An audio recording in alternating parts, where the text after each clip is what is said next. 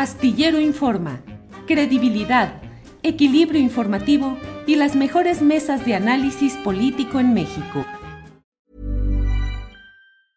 Hey, I'm Ryan Reynolds. Recently, I asked Mint Mobile's legal team if big wireless companies are allowed to raise prices due to inflation. They said yes. And then when I asked if raising prices technically violates those onerous two-year contracts, they said, "What the f*** are you talking about? You insane Hollywood ass." So to recap, we're cutting the price of Mint Unlimited from $30 a month to just $15 a month. Give it a try at mintmobile.com slash switch. $45 up front for three months plus taxes and fees. Promo rate for new customers for limited time. Unlimited more than 40 gigabytes per month. Slows. Full terms at mintmobile.com. Ready to pop the question and take advantage of 30% off? The jewelers at BlueNile.com have got sparkle down to a science with beautiful lab-grown diamonds worthy of your most brilliant moments. Their lab grown diamonds are independently graded and guaranteed identical to natural diamonds, and they're ready to ship to your door. Go to Bluenile.com to get 30% off select lab grown diamonds. That's Bluenile.com for 30% off lab grown diamonds. Bluenile.com.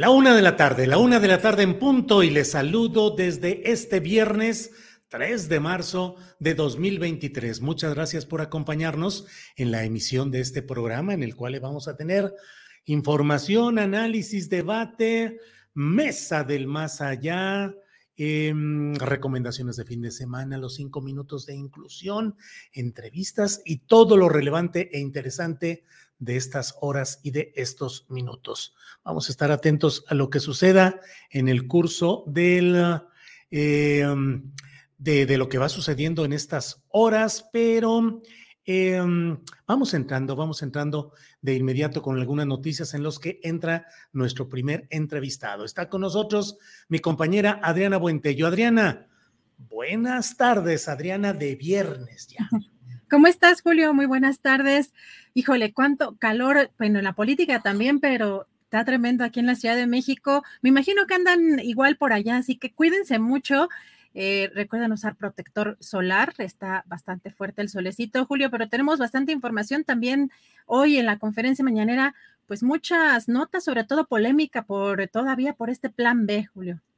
Sí, bueno, plan B que va a dar mucho todavía. Empieza apenas la gran batalla en lo legal, pero ya está instalada la guerra, la batalla en lo mediático y en lo político, lo partidista. Pero hubo muchas cosas hoy sobre el tema, Diana, en la mañanera.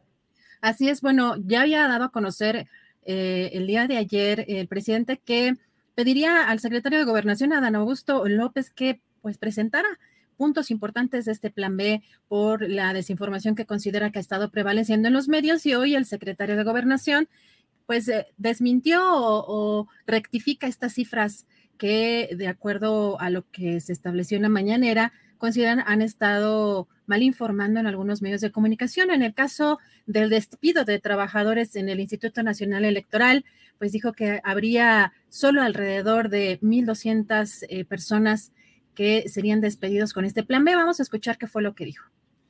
No hay, como dicen algunos trasnochados, un despido de aproximadamente 8 mil trabajadores. Lo que sí se reduce sustancialmente es el número de los vocales de las juntas locales y de las juntas distritales que durante 365 días del año pues gozan hoy de una beca sustantiva, se reduce en el caso de las juntas locales de 5 a 3 este, vocales, cada uno de esos vocales tiene un ingreso mensual que ronda entre 50 y 70 mil pesos mensuales, aunque no haya proceso electoral, ellos eh, mantenían eh, durante todo el año sus privilegios, amén del seguro de gastos médicos y otra serie de prestaciones administrativas, y en las juntas auxiliares, que tampoco funcionan los 365 días del año, pasa de cinco vocales a un solo vocal. Eh, la tarea de ese, de ese vocal pues, es auxiliar a las juntas este, locales, prácticamente el trabajo era mínimo y van también de salarios de entre 45 mil y 70 mil pesos dependiendo de la ubicación de cada uno de ellos. Entonces son 32 eh, por 2 serían 64 vocales de las juntas este, locales y son 300 por 4 serían 1200 eh, eh, vocales de las juntas auxiliares que eso sí dejarán su cargo quienes que son los menos, formen parte del servicio profesional electoral, deberán ser reubicados en otras áreas o en otras tareas del instituto. Bueno, pues le ha entrado a Dan Augusto López Hernández, el secretario de Gobernación, a la explicación detallada de lo que viene y lo que puede esperarse en este plan B, que híjole, cuánta eh, pues información, desinformación, comentarios, críticas, opiniones, es el tema central de estas horas, Adriana. Así es, Julio. Y otro de los temas también relevantes es sobre el PREP.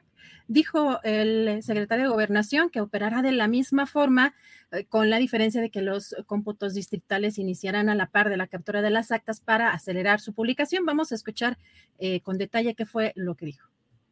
Igualmente, eh, señalan falsamente que se pone en riesgo la jornada electoral porque no hay la certeza de cómo se van a realizar los conteos rápidos o eh, cómo va a funcionar el, sistema preliminar de resultados electorales. Yo les diría a todos aquellos académicos que ayer decían que ya no se iban a poder hacer este conteos rápidos, porque esto es una mentira, porque el conteo rápido realmente no lo realiza el Instituto Nacional Electoral, lo realizan empresas a las cuales el instituto contrata y ese recurso está presupuestado en cada proceso electoral. Y en lo que refiere al programa de resultados preliminares, pues este va a seguir operando de la misma manera, con un añadido. Ahora, en lugar de que los mexicanos tengamos que esperar hasta el miércoles para que se realicen los cómputos distritales, pues los, ahora los cómputos distritales van a iniciar al momento que inicie la captura de las actas del programa de resultados preliminares. Esto es pues habrá mayor certeza jurídica para realizar los conteos y muy probablemente en la madrugada del día siguiente de la elección ya los mexicanos conozcamos los resultados distritales oficiales de cualquier, de cualquier elección. Bueno, pues al menos en la voz del secretario de Gobernación parece que hay muchos elementos interesantes que, claro, están planteados en lo que es este plan B electoral.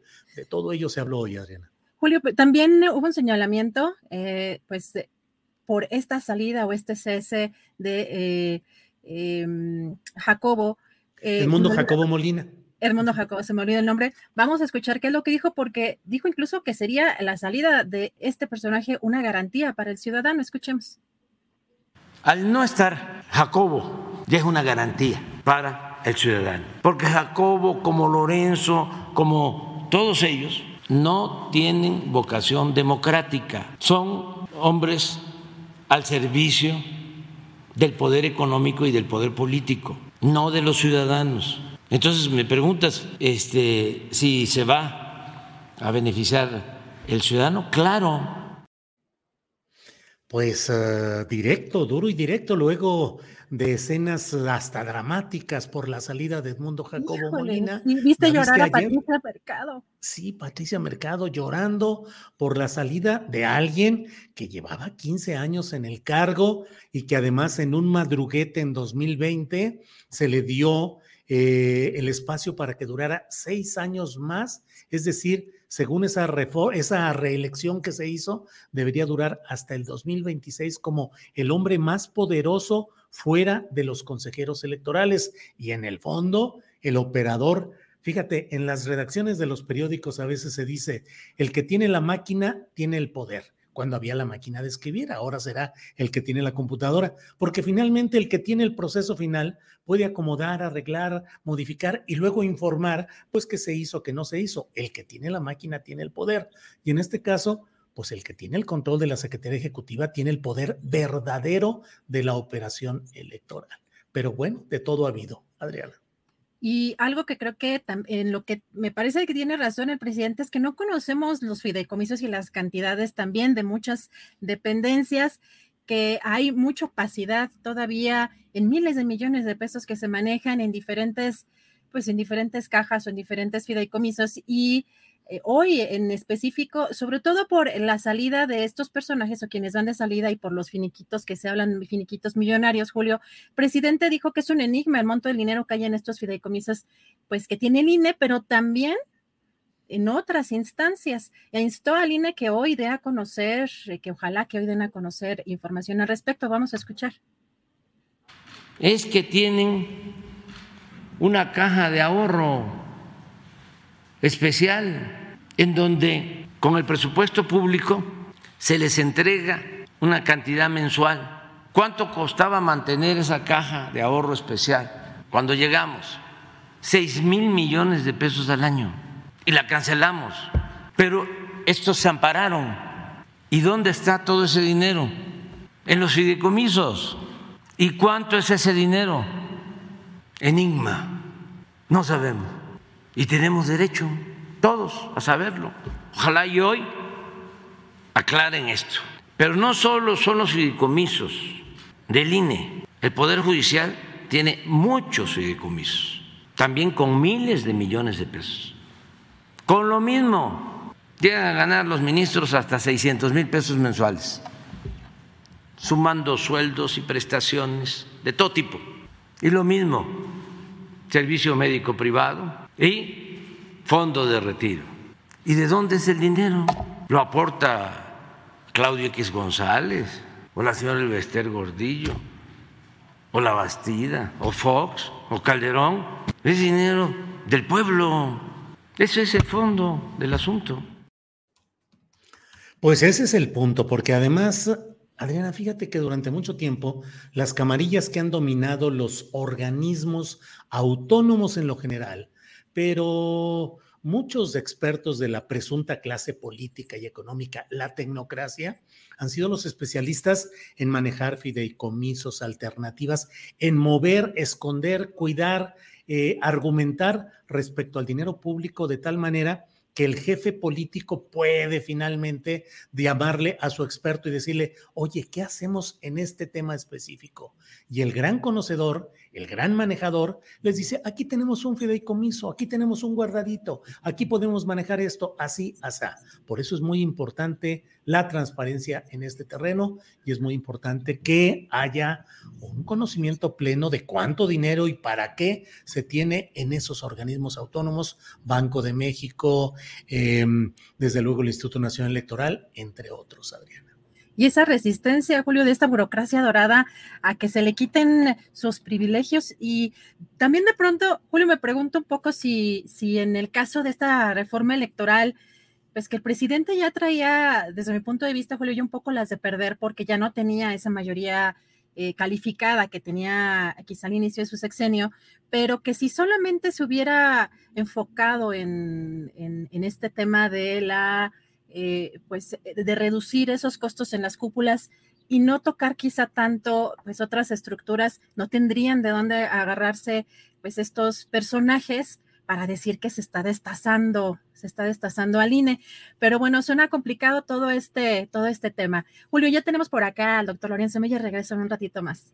Adriana, nos vemos de ratito, gracias. Es la una de la tarde con 12 minutos, la una de la tarde con 12 minutos. Hay muchos temas interesantes en la agenda nacional y bien vale, bien vale repasar algunos de ellos con el distinguido doctor Lorenzo Meyer, que está aquí con nosotros. Lorenzo, buenas tardes. Buenas tardes, Julio. Disculpa, se me fue el santo al cielo y andaba yo en.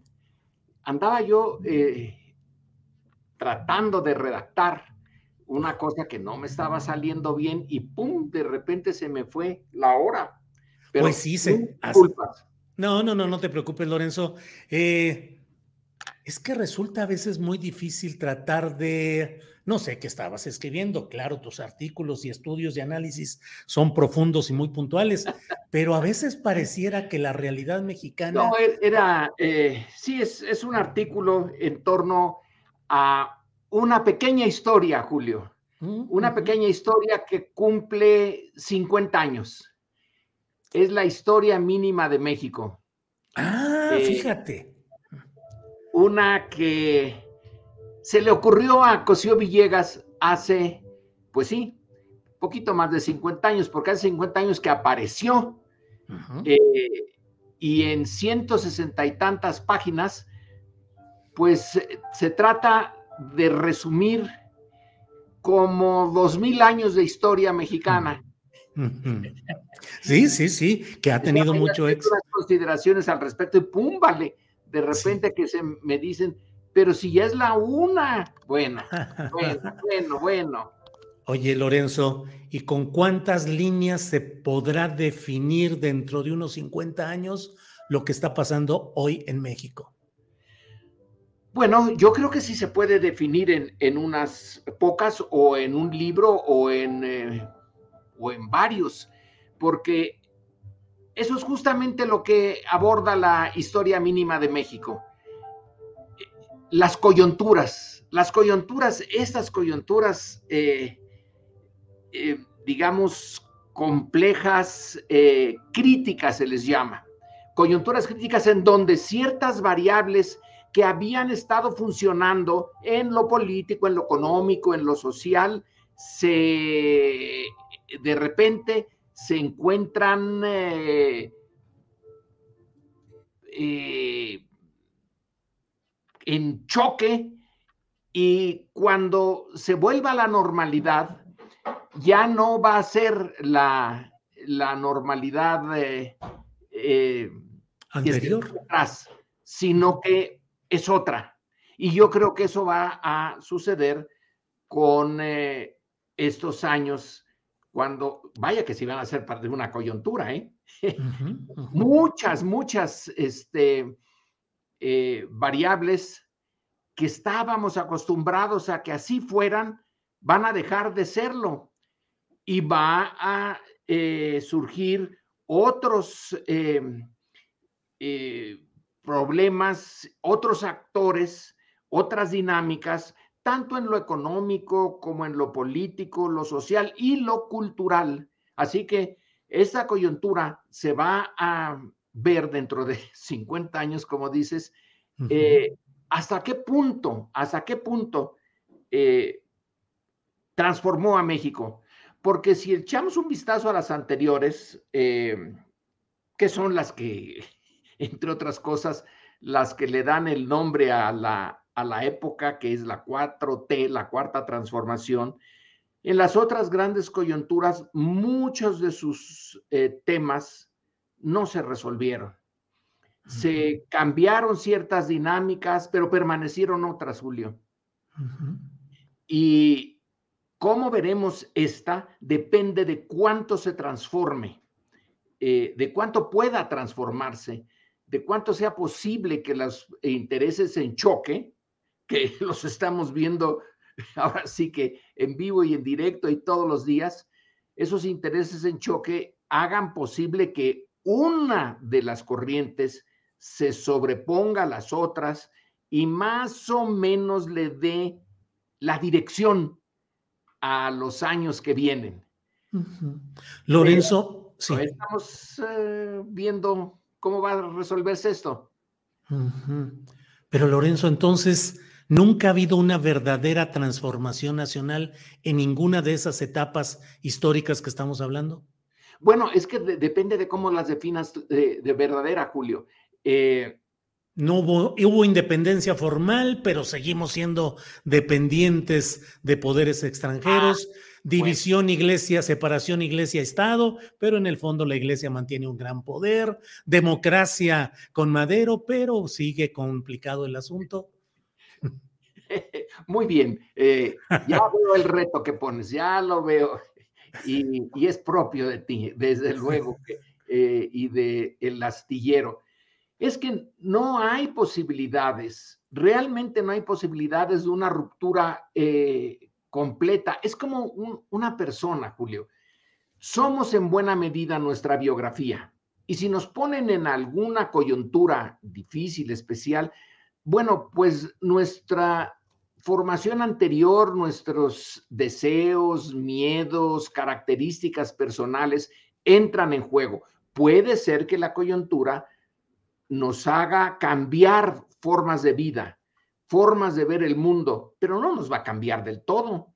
Eh, sería, bueno, eh, yo me supongo que eh, no es posible cambiar de todo una personalidad, pero sí es posible modificarla en función de los cambios en el entorno. Y para hacerles frente, uno tiene también que cambiar sus conductas, la forma como enfrenta uno los problemas. Y es esa mezcla de lo que traes contigo y de lo que se presenta como reto y tienes que acudir a formas un poco nuevas para ti, pero no puedes inventarte totalmente. Y yo creo que a un país le pasa lo mismo. Trae un montón de, eh, mira, eh, tú dices lo de, empezaste por lo, lo de eh, la dependencia, ¿no? Bueno, pues es que la eh, economía mexicana o de la Nueva España era una economía que estaba muy, muy ligada al eh, mercado internacional, sobre todo a partir del siglo XVIII. Entonces, ya quedó ahí una, la economía del Bajío, con eh, su eh, centralidad minera, la producción de la plata, pues se ligó al mundo externo y ya no puedes explicar a México sin estas ligas eh, económicas y no la puedes explicar porque cuando se perdieron a principios del siglo XIX, la economía fue un desastre. Hubo un precio alto que pagar y luego volvimos ya no tanto con un solo metal, con la plata, sino que ya entraron las inversiones norteamericanas, las inglesas, las españolas, ahí estaban de todas maneras, aunque no les hemos hecho mucho caso, las francesas, y ya se hizo otro tipo de, de economía, pero ligada a las eh, grandes potencias. Entonces, sí, eh, sí, sí, sí. ¿Cómo? Claro. Oye, Lorenzo, en, el, en la coyuntura, en lo, en lo reciente, ¿cómo crees que hay un cambio en el comportamiento de los factores políticos rumbo a 2024 a partir del juicio de García Luna en Nueva York?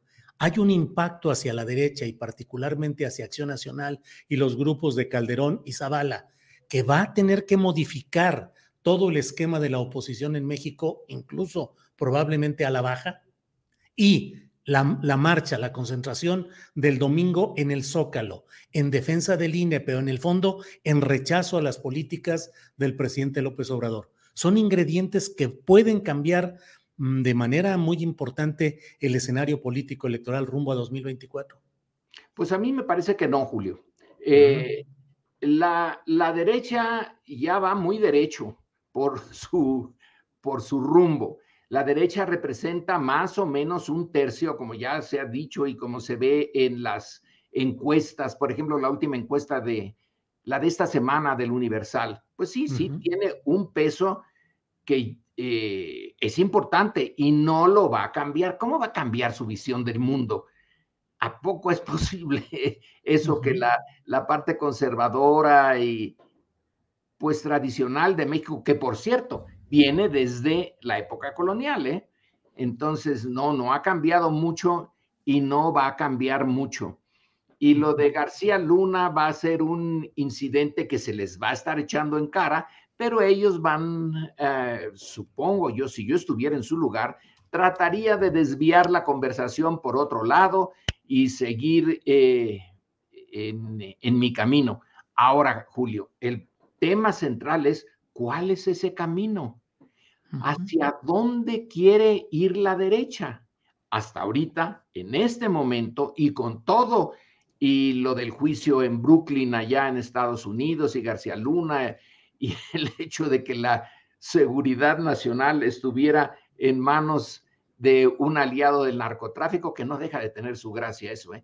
teniendo a la DEA al lado, eh, siendo vecinos de la DEA, teniendo a una DEA que dice que está preocupadísima por el fentanilo, pues no se hayan dado cuenta. Pero en fin, el eh, punto es que esa derecha no tiene un proyecto. Si tuviera un proyecto y me hubieras hecho la pregunta teniendo ese proyecto, yo diría, mm, eh, las partes centrales del proyecto son estas, estas y estas, y probablemente en, este, en esta variable, en esta área, sí vayan a cambiar y tienen capacidad de respuesta, no seguir siendo los mismos, sino proponer un, eh, un viraje en tal o cual sentido.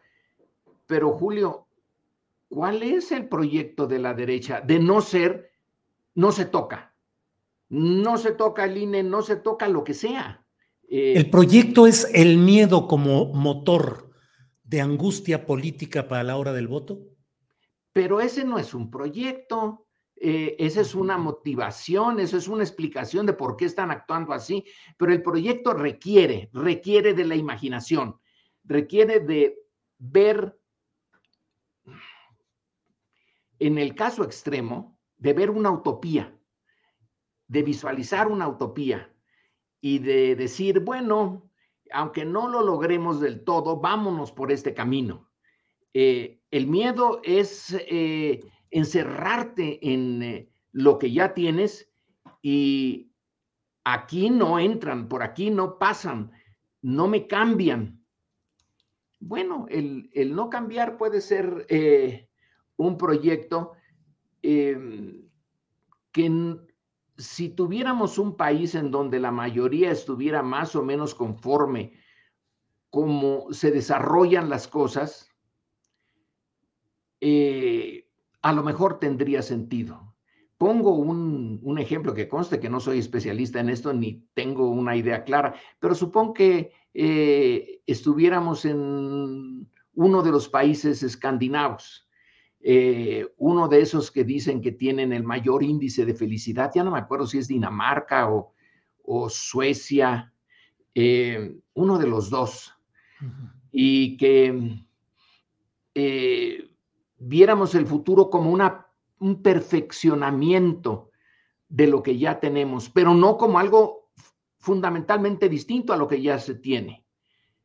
Entonces tendría más sentido el eh, insistir en el eh, no cambio, en ser pausados o en cambiar, pero lentamente. Eh, Veía ahí una interpretación sobre Dinamarca hace poco tiempo.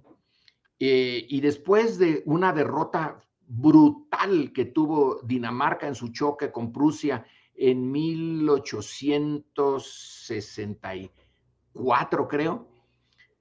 Bueno, el shock fue devastador.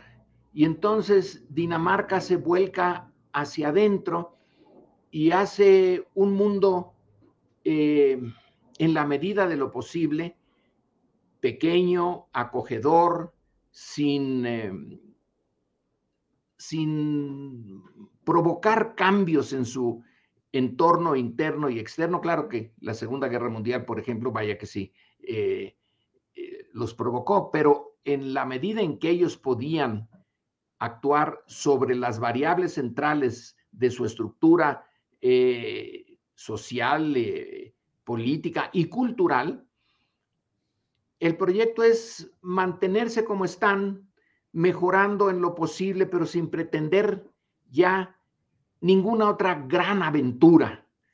El choque con los prusianos los dejó sin ánimos de, de, de imperio y de poder y de imponerse a otros. Pero en un país como el nuestro, en donde, bueno, tú eres un ejemplo de perfecto de no estar a gusto con lo que está pasando. Eh, no tenemos, eh,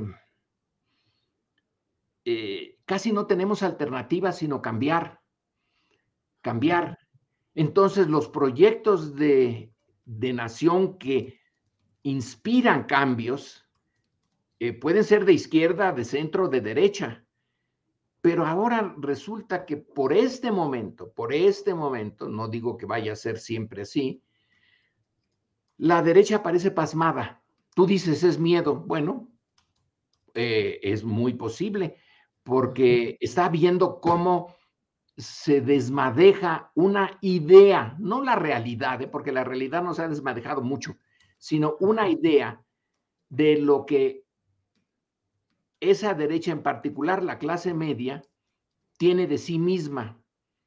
Y de repente con el observadorismo, ah caramba, eh, ¿cómo que otras clases también entran en esto y tienen voz y voto y sus intereses eh, se pueden vocear casi como nosotros voceamos los nuestros? Eh, eso no, no, en el orden natural de las cosas hay cierta, hay, clases y entonces, unas deben de aceptar su condición de subordinadas y otras no, su, condición de participantes y de dirigentes. La clase eh, dirigente en México es chiquititita, pero tiene un poder enorme. Entonces lo que vemos más bien son manifestaciones de clase media, eh, que sí, tiene miedos, eh, pero, no pero puede ser decisiva a la hora de los votos. Numéricamente tal vez no sea tanto, no lo sé, pero puede influir mucho en la formulación de las percepciones. Sí, sí puede, y, vaya que sí puede, porque si tiene el control de los medios, eh, de los medios que se pueden controlar, yo realmente no tengo una idea muy clara, eh, debo de confesarlo, Julio, de este mundo de los eh, mensajes, de los twitters, de los memes, de ni sé qué es TikTok, ni nada de eso. Pero en ese ciberespacio, bueno, hay eh, la posibilidad de mayor eh, independencia de cada quien. Pero también ahí entra, hasta donde yo entiendo, los recursos, el dinero. Tú puedes dirigir bots eh, por cientos, por miles hacia una dirección y tratar de eh, poner una eh, visión negativa en el sentido que no te conviene. Y sí, puedes quizá dirigir a la opinión pública, no estoy muy seguro, porque no lo conozco, pero sí, la clase media va a intentar imponer su visión del mundo. Bueno, pues no, la impuso finalmente con la Revolución Mexicana. Eh, eh, quien impuso la, visión ganadora fue la clase media eh, y luego de esa clase media salieron los de la clase muy alta, porque las fortunas que ahora tenemos como importantes, la de Slim, la de el de Grupo México. Larrea, Salinas, Salinas. Salinas eh, y una familia Beckman, creo, que es las que salen ahora como casi el 8% del PIB en sus manos, no vienen de la época colonial ni de eh, un pasado muy remoto, son surgidas de algún punto de la clase media. Entonces, e, esa clase sí, sí puede eh, eh, volver a imponer su visión del mundo, su visión de valores, su escala de valores. Lo está tratando de hacer. Eh, que es una, una visión que en 2018 se cargó hacia la expectativa de un cambio por la izquierda y ahora podría ir por otro lado. Te pregunto, ¿la clase media por sí misma es de volatilidad ideológica? Sí, eh, sí, depende de, cómo se presente su, eh, se presente su presente. Eh, si viene una, una etapa de contracción económica, de angustias, básicamente ahí está el punto de angustias económicas, pero claro, a veces también entran otras angustias. La clase media fue muy decisiva en eh, la cristiada eh, y en eh, la defensa de la iglesia, que era una defensa muy tradicional, pues la clase media estaba allí. Los cristeros, la tropa cristera, sí era de clase trabajadora de campesinos, pero sus dirigentes eran clase media. Y en alguna, esa es una coyuntura en donde tomó las armas y le dijo al régimen revolucionario no. No logró el poder, pero el régimen revolucionario tuvo que llegar a un acuerdo implícito con ella. Así es. Porque no pudo derrotarla. Lorenzo, em, sé que tienes un compromiso y debemos acortar esta plática que, puede ser. Bueno, te quiero, te quiero preguntar sobre em, el punto de la discusión central hoy está en lo electoral, el INE. Hay una visión que los defensores del INE, comenzando por el consejero presidente saliente Córdoba, pues dicen, dibujan un caos, un México al borde, ya, está todo por acabarse, por terminarse.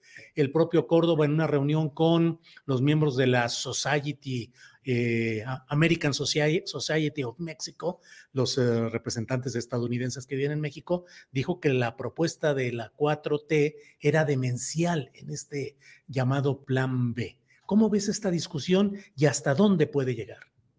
La veo como, eh, bueno, son exageraciones naturales, naturales. La veo de la misma manera que esa reunión por Zoom que eh, casi por accidente la, alcancé a ver entre eh, Aguilar Camín y un grupo como de 20 eh, gentes que supongo eran empresarios. Y eso tuvo lugar hace dos años o dos años y medio. Tú debes de haberla visto y debes de tener ahí una copia en donde Héctor les dice, no nos engañemos, la 4T es una revolución ya sabemos lo que son las revoluciones y cómo terminan. Y entonces hace referencia a la Revolución Francesa. Cortan la cabeza de sus enemigos, los eliminan, les em, expropian sus bienes y luego los matan. Bueno, eh, ¿a ti te parece que la 4T va por ese camino? No, pero si quieres creer porque te conviene y por razones psicológicas casi, pues eh, te vas con esa, eh, con esa visión. Ya vienen a por mí eh, una punta de entre salvajes, bandidos, estúpidos, que quieren acabar con algo precioso en donde yo estoy. y no, no nos vamos a dejar, pero sí, hay lo que tú decías al principio, miedo, miedo. Entonces, eh, esta, eh, esta corriente encontró en Córdoba y en el INE un punto interesante de eh, ataque a la 4T. No propone nada nuevo, simplemente dice dejen al INE, no lo toquen. pero todas las instituciones públicas, todas, tenemos que pensar en tocarlas, desde la presidencia, hasta la Secretaría de Hacienda, el Ejército, la Secretaría de Educación, eh, todas, porque todas son perfectibles. No hay una, una eh, solución perfecta a los problemas de una sociedad tan compleja. Bueno, todas las sociedades modernas son complejísimas. Entonces tomas eh, como pretexto, porque para mí es un pretexto, ya saben que el INE no lo van a destruir, eh, pero el INE sí ha sido una negociación constante. El INE eh, surge de una necesidad del viejo régimen después de la elección tan peculiar, por decirlo de alguna manera, de Salinas en 1988, pues eh, es una respuesta muy propia de, de ese régimen autoritario, postrevolucionario, etcétera, de eh, cooptar a unos de sus opositores, eh, callar a otros y modificar en algo, en algo la realidad. Entonces el IFE, luego INE, nace por una inconformidad pues obvia. Eh, las elecciones nunca han sido libres y respetadas en México aunque se dice que la primera elección, la que propuso la constitución de Cádiz de 1812, cuando se llevó a la práctica en la Ciudad de México, sí fue más o menos libre. Pero como ganó la oposición y estaba la guerra de independencia, ya no se volvió a, hablar de, elecciones y todas las que vinieron después, las de Santana, son fantásticas. Eh, bueno, ya qué decir de las de Porfirio Díaz y las de la revolución y la posrevolución, todas son eh, amañadas. Entonces hay una, eh, digamos, tradición por parte de quienes tienen el poder de amañar las elecciones y una tradición de la sociedad mexicana de no creer en esas elecciones. Estamos en un momento en que pueden las cosas eh, cambiar. Y si tú tomas entonces al INE y a las elecciones como un punto crucial, el país se destruye si destruyen al INE. Pues nadie quiere destruir al INE, pero sí, sí, estos quieren destruirlo. Y entonces sacas a la calle a una cantidad de gentes que bueno, yo no fui a la manifestación, obviamente, pero vi algunas de las entrevistas y de una persona que dice, es que yo soy católica, apostólica y romana y quieren destruir mi religión. ¿Qué, tenía que ver eso con, con el INE y con la discusión? Nada, pero ya son, la imaginación ya se les votó. Entonces, eh, el eh, tema del INE es un tema coyuntural, es el que eh, se, se, vino muy bien, se prestó a que allí converjan todos los miedos y todas las, este, los argumentos de defensa de algo que no tienen muchos argumentos para defender, porque la sociedad mexicana es básicamente una sociedad injusta, una sociedad de extremos de pobreza y de miseria, y eso no lo puedes este, decir, oigan, yo quiero que esto siga siendo así, porque yo estoy en la parte ganadora, no puedes. Eh, entonces agarras el INE y dices, es que quieren destruir nuestra democracia. Bueno, pues eso lo va a creer quien lo quiera creer. Eh, lo quiera no hay forma de, que les demuestres lo contrario. como, el, como el presidente Manuel González frente a Porfirio Díaz, que decía, voy a buscar en el cajón a ver el pentonto que crea que Porfirio Díaz no se va a querer reelegir frente al propio Porfirio Lorenzo. más, o menos, más, o menos. Eh, pero bueno, en, eh, en política las imágenes, si tienen eh, efectos, están bien hechas, bueno, pues la imagen de la pared de tabique cayéndose y de eh, proponer que esa pared es México y que la destrucción es lo que Andrés Manuel quería eh, hacer en la elección de, de 2006, un peligro para México, vaya que sí pegó, ¿eh? Claro que pegó. Eh, ahora nos preguntamos, podríamos preguntarles a ellos, ¿y dónde está eh, esa destrucción? Ah, en el INE, en el INE, ahí está. Si sí era cierto, lo quiere destruir. Claro. Lorenzo, pues, como siempre, Lorenzo, muy agradecidos de la posibilidad de platicar. Espero que eh, a ver cuántas cosas más se van acumulando y cuántas líneas más tienes que agregar o quitar a tus escritos de la historia mínima de México, Lorenzo. Pues eh, la historia mínima o la historia máxima. Lo interesante de la historia es que en realidad no existe. La historia nunca podremos captar qué pasó, nunca podremos explicar plenamente qué sucedió eh, ya sea de una batalla, de una elección o de todo un cambio eh, nacional, porque no tenemos la posibilidad de introducir todas las variables, cientos de variables y manejarlas y dar una explicación eh, científica. Entran mucho nuestros valores, nuestras percepciones, y son visiones parciales. Y cada época y cada clase social y cada escuela de historia da su explicación. Así que ahí nos vamos a ir entre, pero es, es interesante porque son contrastantes, dan riqueza a la explicación del país, pero ninguna explica enteramente al país. Lorenzo, pues seguiremos platicando. Por lo pronto te agradezco mucho, como siempre, tu amabilidad, que tengas buen fin de semana y que sigas tecleando sabroso, Lorenzo. Gracias, Julio. Buenas tardes. Buenas tardes. Gracias. Al auditorio. Gracias.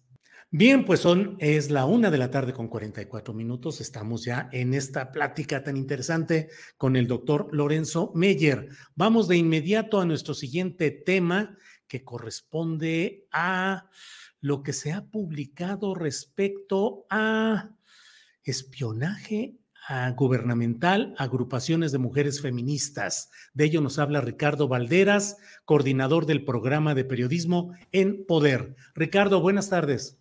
Muy buenas tardes, Julio. Muchas gracias por el espacio. Estoy muy contento de compartir de nuevo estos minutitos contigo.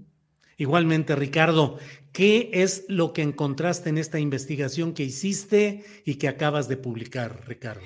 Eh, mira, Julio, medio siglo de espionaje gubernamental a grupos feministas forma parte de una investigación más grande que se llama Lo que no callaron las olas, que es una alianza que denominamos colectivas organizadas contra el espionaje, que no es otra cosa más que una serie de medios de comunicación y organizaciones de la sociedad civil preocupadas por los derechos a la privacidad, por eh, estar en contra del espionaje gubernamental y, bueno, esto ocurre tras la revelación de Guacamaya Leaks, en donde, bueno, ya todas sabemos que fue polémica, que fue compleja, pero ah, había un elemento extra que era el riesgo que corrían las y los periodistas que querían tener acceso a esta información. Por ello nos dimos a la tarea de generar una escuela de seguridad digital para periodistas. Esto va de la mano con las organizaciones Tor Browser y Tails, el sistema operativo, quienes nos entregaron herramientas ah, que son o consideradas como mínimos básicos para navegar en esta información. Subsecuentemente aparece el trabajo periodístico en donde la colectiva logramos comprobar con información documental 50 años o medio siglo de espionaje gubernamental. ¿Qué ocurre aquí? Bueno, eh, tras descubrir que elementos de la Secretaría de la Defensa Nacional durante el periodo de Andrés Manuel López Obrador, específicamente el primer año, se encontraban persiguiendo a grupos feministas principalmente organizadas dentro de la Universidad Nacional Autónoma de México y dos de ellas menores de edad en el momento en el que ocurre el espionaje, bueno, dijimos, esto ah, lo, publicaron muchos medios de comunicación, no solo a grupos ah, feministas, sino a periodistas, activistas y toda aquella persona que el Estado considerara por términos que no son públicos que atentaba contra la seguridad nacional. Bueno, dijimos, pero esto pues, ¿qué más nos dice, no? Entonces, uh, nosotras como colectivas decidimos echarnos un clavado en esta documentación que el presidente Andrés Manuel López Obrador libera en el año 2019 referente a lo que ocurre durante el periodo de la represión. Me refiero específicamente a los archivos de la Dirección Federal de Seguridad, uh, que posteriormente se convierte en CISEN, este organismo de espionaje gubernamental que aparentemente desaparece por los años 90. Bueno, ¿qué encontramos? Que las prácticas siguen siendo exactamente las mismas, Julio.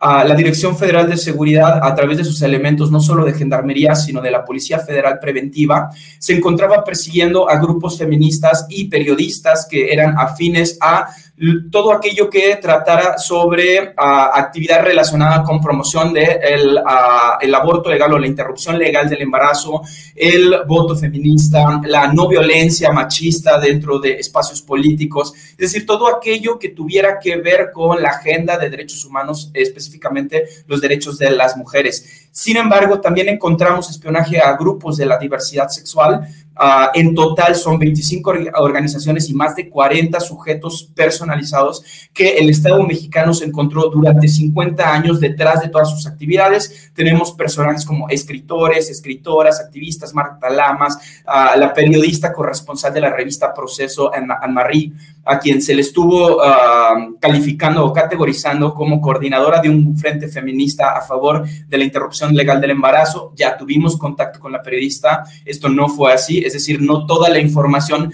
dado que en ese periodo era analógica, era real o era corroborable. Ah, sin embargo, se tenía la instrucción. Las fichas estaban determinadas por sujeto u organización, fecha del evento, nombre del evento, actividades relevantes, y además de las fichas se generaban lo que ya conocemos como el expediente o las fojas.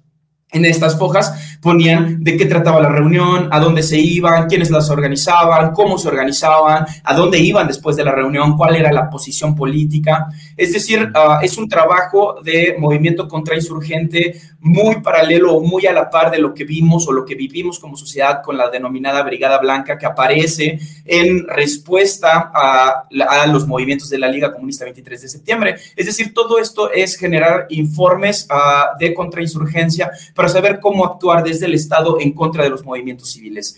Eh, este fenómeno a, posteriori al periodo de eh, la Dirección Federal de Seguridad se va, eh, se va volviendo más sofisticado. ¿A qué me refiero? Bueno, con la intromisión de las redes sociales a la, a la, vida cotidiana, bueno, tenían una herramienta extra para extraer información sobre las personas de las que estaban siendo investigadas. Y así es como en Guacamaya Leaks, las fichas de las que tuvimos acceso, bueno, determinaban RFCs, números de teléfono, de casa y celulares, uh, historiales de, navegación, uh, intereses, no solo políticos, sino intereses en general o en abstracto, nombres de los familiares, nombres de las amigas, fotografías de, los aparatos de la, de, la, de la C5 y la C4, las cámaras de vigilancia, hacen uso de las cámaras de vigilancia para espiar movimientos feministas y curioso, ¿no? Cuando ocurre un delito, pues las cámaras nunca funcionan. Bueno, ellos tienen marcado perfectamente cuáles funcionan y cuáles no, tienen fotografías de, la, de las manifestaciones de las mujeres a las que están persiguiendo, por lo que puedes asumir que hubo una persona detrás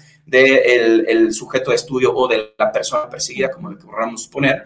Asimismo, tienen fotografías de las personas dentro de sus domicilios, entrando a sus domicilios, saliendo de sus domicilios, información uh, tan categórica como RFCs, CURP, um, toda aquella documentación necesaria para acceder a servicios de salud, acceder a, um, digamos, servicios uh, consulares. Toda esta información la tienen categorizada en pequeñas fichas y lo que llama la atención es que dividen por grupos y van construyendo delitos tal y como ocurre con el caso de Rosendo Radilla Pacheco, cuando el Estado mexicano lo detiene por el delito de componer corridos. Bueno, acá se van construyendo idearios de que pintar una barda pues es un acto delincuencial y, y merecen este, este grado de persecución.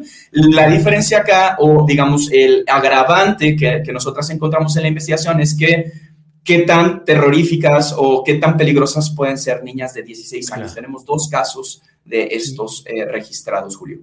Bien, Ricardo. ¿Dónde puede leerse y dónde puede entrarse a esta información, Ricardo? Bueno, el reportaje se encuentra en la URL no callaron las olas.serendipia.digital. También pueden acceder al sitio web de Poder, poderlatam.org, o en nuestras redes sociales como Poder Latam, o a mí me encuentran como Ricky Leaks en Twitter.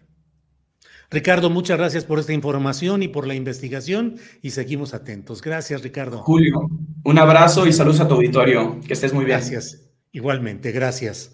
Es la una de la tarde con 51 minutos. Vamos con otra información relacionada con lo que ha dicho Kate Ranier, el líder de aquella, aquel grupo llamado Nexium. Ya sabe usted que, cuántos impactos en lo político, en lo mediático ha tenido ese caso. Y bueno, ahora hay una carta de puña y letra, un texto que ha hecho eh, conocer y está con nosotros precisamente para platicar sobre estos detalles eh, el periodista eh, que está con nosotros y que es Juan Alberto Vázquez, periodista independiente de Nueva York, autor justamente de Nexium, la secta que sedujo al poder en México. Juan Alberto, buenas tardes. ¿Qué tal, Julio? Buenas tardes. Gracias por invitarme y un saludo a todo México. Gracias, Juan Alberto. Juan Alberto, eh, ¿Qué significa esta carta? ¿Qué, ¿Qué, dice? ¿Cómo se ha dado a conocer? Por favor, infórmanos. Sí, claro, eh, Julio. Mira, esta carta la escribe Ranier por un conflicto que tiene ahí eh, con el Departamento de Justicia. Él metió una demanda civil para demandar a Merrick Garland, al fiscal general de los Estados Unidos, y también al bueno, al líder, al que es el presidente del Buró de Prisiones, que se llama eh, Colette Peters. Bueno, pues esta carta viene en este, dentro de esta, eh, digamos, eh, pleito civil que tiene Ranier con las autoridades, porque bueno, Ranier Eh, Julio, eh, habrá que recordar a la gente, pues eh, es una persona que desde antes de ser aprendido, bueno, pues es, es alguien que siempre estuvo actuando al margen de la ley, a él le parecía muy común violar la ley de, de, muchas formas, siempre lo hizo desde que era muy joven, y ahora que está preso, que se le ha condenado a 120 años, que se le ha comprobado estos siete cargos en una acusación que incluyen crimen organizado, conspiración para tráfico sexual, todo esto, pues él sigue alegando su inocencia, él sigue sintiéndose maltratado, sigue eh, diciendo que, bueno, eh, actuaron mal en contra de él, ha metido infinidad de apelaciones queriendo que le disminuya la condena, queriendo que se deseche su caso, obviamente, pues en todos ellos ha topado con la pared de todas las evidencias que se presentaron ahí, sí, montañas de evidencias que hubo en contra de él y bueno, él sigue jugando este juego de manipular modo a la ley, manipular a la opinión pública con esta clase, bueno, pues de alegatos, de argumentos que en realidad no le están ayudando de ninguna forma ni están eh, eh, llegando a nada. Claro. Eh, en... ese sentido es que se, bueno, se da a conocer esta carta ahí en el sistema, digamos, de Pacer, que es un sistema donde tú puedes revisar toda la información que se va corriendo en los casos. Y bueno, pues esta carta se acaba de dar a conocer hace unos días, eh, se escribió desde noviembre del año pasado, pero eh, bueno, pues yo la, la, publico ahí en Twitter como tú acabas de darte cuenta. Y, y bueno, pues realmente eh, la opinión pública en México enseguida Oye, Juan Alberto, el punto es el 4, ¿verdad? donde Así habla del, del, billonario de medios mexicanos. ¿Qué es lo que dice? Exactamente, es el punto cuatro. Él dice, eh, Ranier, que bueno, que él, eh, ese millonario, que obviamente inferimos que sí es el señor Alejandro Junco de la Vega, porque después, entre paréntesis, él ahí pone cuya hija fue líder en mi organización y estuvo trabajando cerca de mí, o sea que no hay otra no hay otra hija de otro magnate de los medios en México que haya estado trabajando con él. Obviamente es, Rosa Laura Junco. Y ahí, bueno, pues uno puede inferir, eh, ¿de dónde, bueno, pues qué otra información aporta Ranier como para probar este dicho de que se siente amenazado por el dueño Reforma? Bueno, pues no hay ninguna, no hay ninguna otra información, simplemente él lo puso ahí y uno debe, pues, de pensar que Ranier está realmente muy desesperado para poner, bueno, esta clase de alegatos. Eh, te ¿De qué lo acusa Juan Alberto al, al billonario de los medios? ¿Perdón? ¿De qué lo acusa específicamente? Bueno, él dice que, que él, eh, él cree que él hubiera utilizado todos sus recursos para mantenerlo toda la vida en prisión, así lo pone, y que además incluso eh, habría la posibilidad de que lo mandara a matar. Obviamente, como te digo, no aporta ninguna otra prueba. Y yo lo, yo lo publico, obviamente, porque es un documento público, pero también como para ver eh, o tratar de entender la desesperación en la que se halla Ranier, eh, para tratar de acusar de esta forma a, otras personas que seguramente, bueno, ni siquiera están pensando en él. Yo no me imagino al dueño de Reforma tratando de conspirar para eh, asesinar a Ranier dentro de la prisión. Es decir, si hay una relación, si hay un respeto de Ranier anteriormente. Yo en las investigaciones que hice del libro, bueno, hay una charla pública que se hizo, eh, que se dio a conocer la opinión pública, deberás de acordarte tú, Julio, entre Emiliano Salinas y un ex coach de la organización que se llamaba Tony Saratini. Ahí en esa carta, en esa grabación, en esa charla telefónica, Emiliano Salinas le está pidiendo a Saratini que por favor hable con Alejandro Junco de la Vega, que interceda a favor de la organización, porque obviamente en ese momento que estamos hablando a mediados del 2017, ya la empresa se viene viniendo para abajo, ya el teatro de Ranier se viene cayendo, y entonces obviamente hay mucho miedo del poder del dueño de Reforma por lo que pueda hacer con la empresa, que bueno, pues como te digo, ya venía hacia un despeñadero impresionante y finalmente, bueno, pues ese miedo se manifiesta en esa llamada donde Emiliano Salinas le dice a Saratini que interceda. ¿Por qué con Saratini? Porque ya sabían que Saratini había ido a platicar con el señor Junco. Saratini había ido a platicar incluso con Carlos Salinas de Gortari diciéndoles que sus hijos estaban metidos en una organización que marcaba a las mujeres, que tenía actividades criminales y entonces como ya habían ido eh, Saratini con Junco y con Salinas, bueno, pues le están pidiendo Emiliano Salinas, creemos que a través de Ranier, pues que pare, digamos, de algún modo los ímpetus y que trate de defenderlos de, Alejandro Junco. Ese es como un antecedente que ya hay de realmente el miedo que sí le tiene Ranier, el respeto. Pero ya de eso a decir que, bueno, obviamente el señor lo está tratando de asesinar adentro de la prisión, se me hace, bueno, un poco descabellado, como muy eh, descabelladas muchos de los alegatos y argumentos que Ranier ha estado alegando para decir que es inocente, para decir que el Departamento de Justicia no tenía evidencias suficientes en ninguno de los cargos, ha metido dos o tres apelaciones, Julio. Por cierto, una de ellas esta semana se dio a conocer que finalmente un eh, circuito de apelaciones, una corte de apelaciones, se la había rechazado completamente, dándole la razón al Departamento de Justicia en todos los cargos, en todas las evidencias que presentó. Bueno, pues él sigue en esta lucha legal que en realidad, como te repito, eh, no lo está llevando a ningún lado. No eh, hay esperanza algunas, pero también es algo que la justicia le permite hacer y que seguramente va a seguir haciendo sobre todo después de que esta semana se dio a conocer que perdió una nueva apelación. Seguramente esta demanda civil que tiene contra el fiscal general de Estados Unidos y contra el director de prisiones también está destinada al fracaso. Y bueno, pues es en ese contexto en que se da toda esta mención al dueño de reforma, Julio. Gracias, Juan Alberto, por toda esta información y este contexto. Lo cierto también es que ha habido un silencio y poca profundización en los eh, nexos y en el impacto de todo ese grupo Nexium en personajes políticos y sociales mexicanos, como el propio Emiliano Salinas Ocelli. Eh, hubo quienes participaron en los cursos de Nexium, como Mario Delgado, actual presidente de Morena, como Clara Luz Flores, ex candidata al gobierno de Nuevo León, y como que todo quedó, y bueno, desde luego la hija del director de Reforma, y todo quedó relativamente en una situación en la que pareciera que no se pudo profundizar mucho más, Juan Alberto.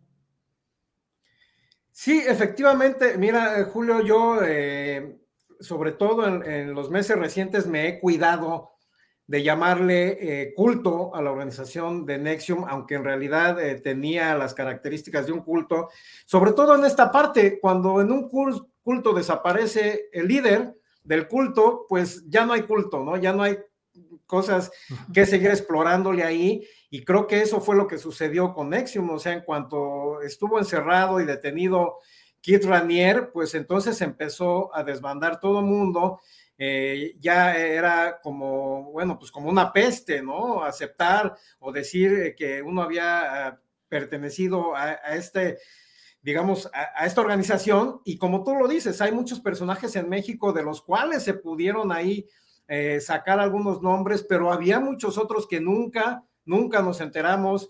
Y obviamente la lista era muy larga, Julio, la lista era casi de 8 mil mexicanos que estuvieron inscritos en los cursos que obviamente también estar inscrito en un curso, bueno, tampoco es que uno haya cometido ningún delito, eh, eh, eran personas que de algún modo, pues se tragaron el cuento de que estas...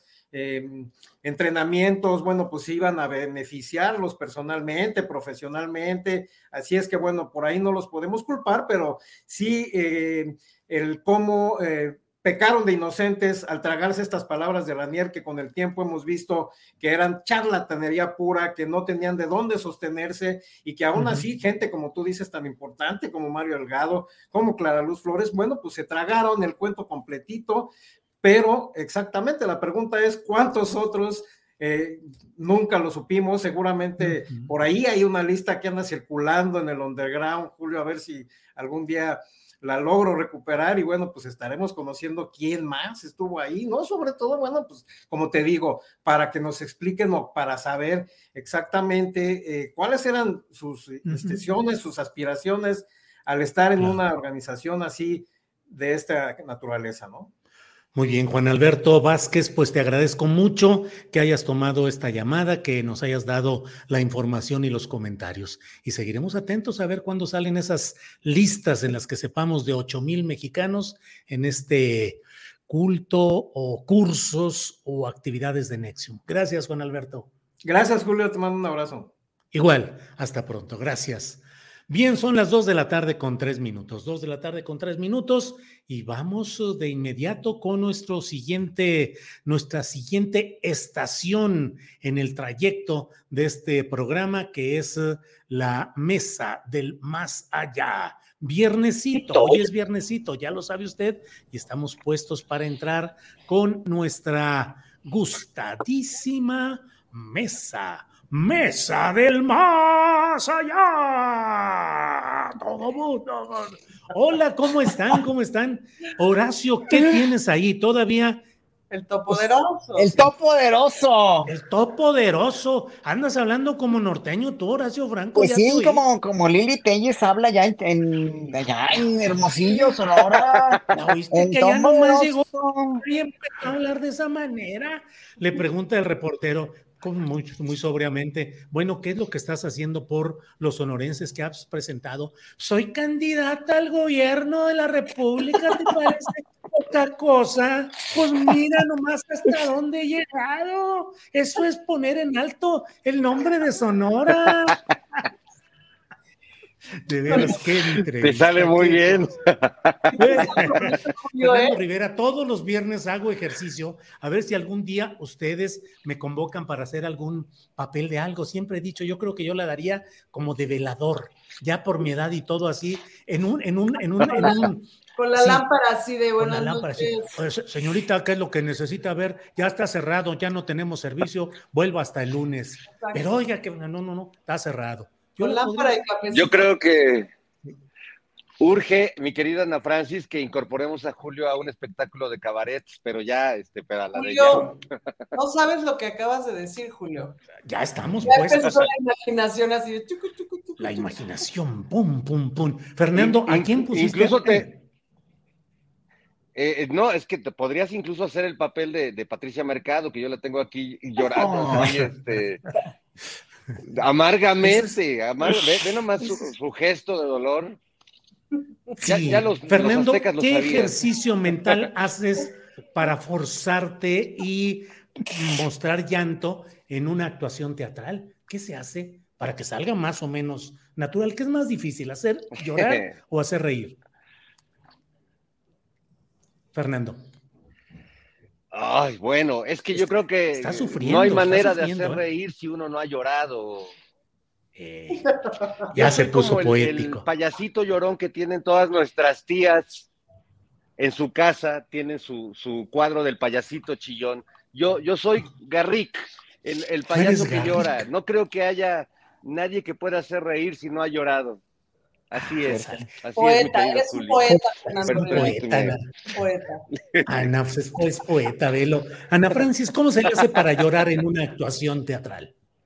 ¿Cómo se le hace para llorar? Bueno, pues en realidad una actuación de lo que se trata es de construir un personaje, es decir, todo el trabajo que haces, haces como toda la vida del personaje y lo encarnas. Entonces, lo que dices es lo que el personaje no es como que memorizas un texto, sino lo que haces es comprender todas aquellas circunstancias que hacen que ese personaje diga eso en ese momento específico. Y por lo tanto, lo que haces es encarnar todas las circunstancias que ese personaje hace, que sienta en ese momento específico lo que está sintiendo. Entonces, las personas lloramos pues por la suma de cosas. Entonces, lo que haces es traer contigo la suma de cosas que hacen llorar al personaje. Ahora, si estás en la tarada y estás distraído, pues piensas en alguna escena tristísima de tu vida y ya lloras. Y sí, y sí se, sí se llega a eso. Es decir, porque imagínate en la televisión, en el cine, que de pronto ve todas las cámaras y los luces y no, y llore ahora, llore en este momento. Bueno, pero es un asunto, es como de, es como de trampolín, Julio. O sea, hay una cosa muy interesante cuando te avientas en un trampolín, que es el hecho de aventarte ese momentito es muy divertido, pues, ¿no? De eso se trata la actuación, o sea, te avientas a la, emoción de la tristeza. Entonces te arrojas a la Pero además, inmediatamente puedes empezar a llorar, ¿no? O sea, puedes como empezar a, a generarte todo eso, pero, pero lo que pasa es que traes el cuerpo entrenado para que las emociones estén abiertas. Generalmente da susto aventarse a las emociones, pero la técnica actoral lo que hace es que te avientes y te regresas. Ryan Reynolds here from Mint Mobile. With the price of just about everything going up during inflation, we thought we'd bring our prices down. So to help us, we brought in a reverse auctioneer, which is apparently a thing. Mint Mobile unlimited premium wireless. Ready to get 30, 30, bit to get 30, bit to get 20, 20, 20, bit to get 20, 20, bit to get 15, 15, 15, 15 just 15 bucks a month. So, Give it a try at mintmobile.com slash switch. $45 upfront for three months plus taxes and fees. Promo for new customers for limited time. Unlimited more than 40 gigabytes per month. Slows. Full terms at mintmobile.com. Hiring for your small business? If you're not looking for professionals on LinkedIn, you're looking in the wrong place. That's like looking for your car keys in a fish tank. LinkedIn helps you hire professionals you can't find anywhere else, even those who aren't actively searching for a new job but might be open to the perfect role. In a given month, over 70% of LinkedIn users don't even visit other leading job sites. So start looking in the right place. With LinkedIn, you can hire professionals like a professional. Post your free job on linkedin.com slash spoken today. Fernando, ¿querías decir No, algo? perdón que, me- que, que, eh, sí, sí, sí, nada más acotar que bueno, es que la risa es contagiosa y el, el llanto también. Este, por ejemplo, si nosotros ahori- ahorita podemos hacer un ejercicio con el público y, y tratar de pensar juntos en el Fobaproa y, y en el Pemex Gate y, y- y en el Toalla Gate y en la estafa. No, y en la- imagínate en la posibilidad de Lili Telles como presidenta. eso sí. Ah, no, no, no, es así. Ya te fuiste. Ahí sí, ya. Eso sí es llanto absoluto. Ya lloramos de la risa o reímos llorando, Julio. Entonces ya puedes empezar a, como, como así, como más en película de Pedro así de. no. No. Y te ríes. Torito, Lilita, no, no, no. Torita, Lilita. Horacio, ¿qué onda con Lili Telles? ¿De veras tiene la fuerza y la presencia? ¿Corresponde su talante, pensamiento e historial con lo que aspiran los grupos de derecha a ofrecernos para 2024? Es decir, ¿es la candidata o precandidata que sintetiza lo que propone esa oposición para 2024? Pues ojalá lo fuera para que la oposición no gane, porque en verdad no, Lili Telles no tiene, no tiene ni tantito de político, de política, no tiene ni tantito de trayectoria, no, no entiende cómo funciona este país, no entiende cómo funciona tampoco, o sea, el hecho de haber pasado como chapulín de un partido a otro tan convenencieramente y luego tan gandallamente haber apuñalado por, por, ya no por la espalda, por enfrente a, López Obrador de esa manera tan mezquina, pues la delatan como ser humano, como persona, ¿no? Entonces, ya, ya de entrada y con todas las escenitas que ha hecho y con todas las faltas que ha tenido en la Cámara de, de- de Senadores, etcétera, etcétera, con todas las escenas, con todo lo que ha hecho, con la tomada de pelo de la ambulancia a, a los sonorenses, bla, bla, bla. O sea, po- podemos enumerar una y mil cosas que ha hecho esta mujer.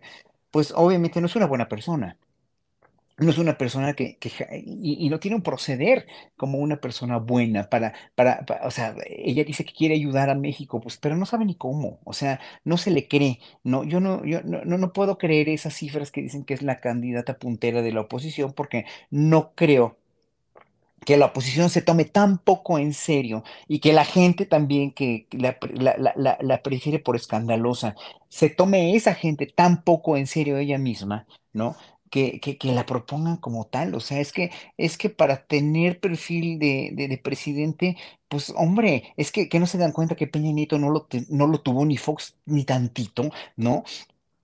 Hombre, todavía Salinas tenía cierto perfil, ¿no? Cedillo, pues obviamente también, aunque lo hicieron muy malo. El, el- mismo Calderón con todo lo que hizo, pues no dio, no dio, no dio color a, a- ese tipo de escándalos como da esta mujer, ¿no? O sea, ¿qué quieren? Fox fue un escandaloso antes de la presidencia, ¿no? Fox con todos sus, eh, con eso de el macho mexicano con botas de charachero y, y- vacilador y, todo, ven la decepción que fue, ¿no? Peña Nieto como un- un, este, producto de la televisión eh, Peña Nieto Bombón, te quiero en mi colchón, pues evidentemente no tuvieron, no tienen el perfil, o sea, ¿quién tiene el perfil para ser presidente? Pues un, un presidente como, como lo fue, por ejemplo, pues, Lázaro Cárdenas, como es López Obrador, como es Benito Juárez, como fueron todos ellos, o son todos ellos, que son los presidentes que han perfilados, se han perfilado como verdaderos mejores gobernantes de México. ¿Y qué tienen en común estas personas? Pues que finalmente son políticos, ¿no? Son, no son locutores, de- ni, ni actores, ni son este, no, o sea, son políticos que tienen un plan y un proyecto de nación. No, esta señora no tiene nada.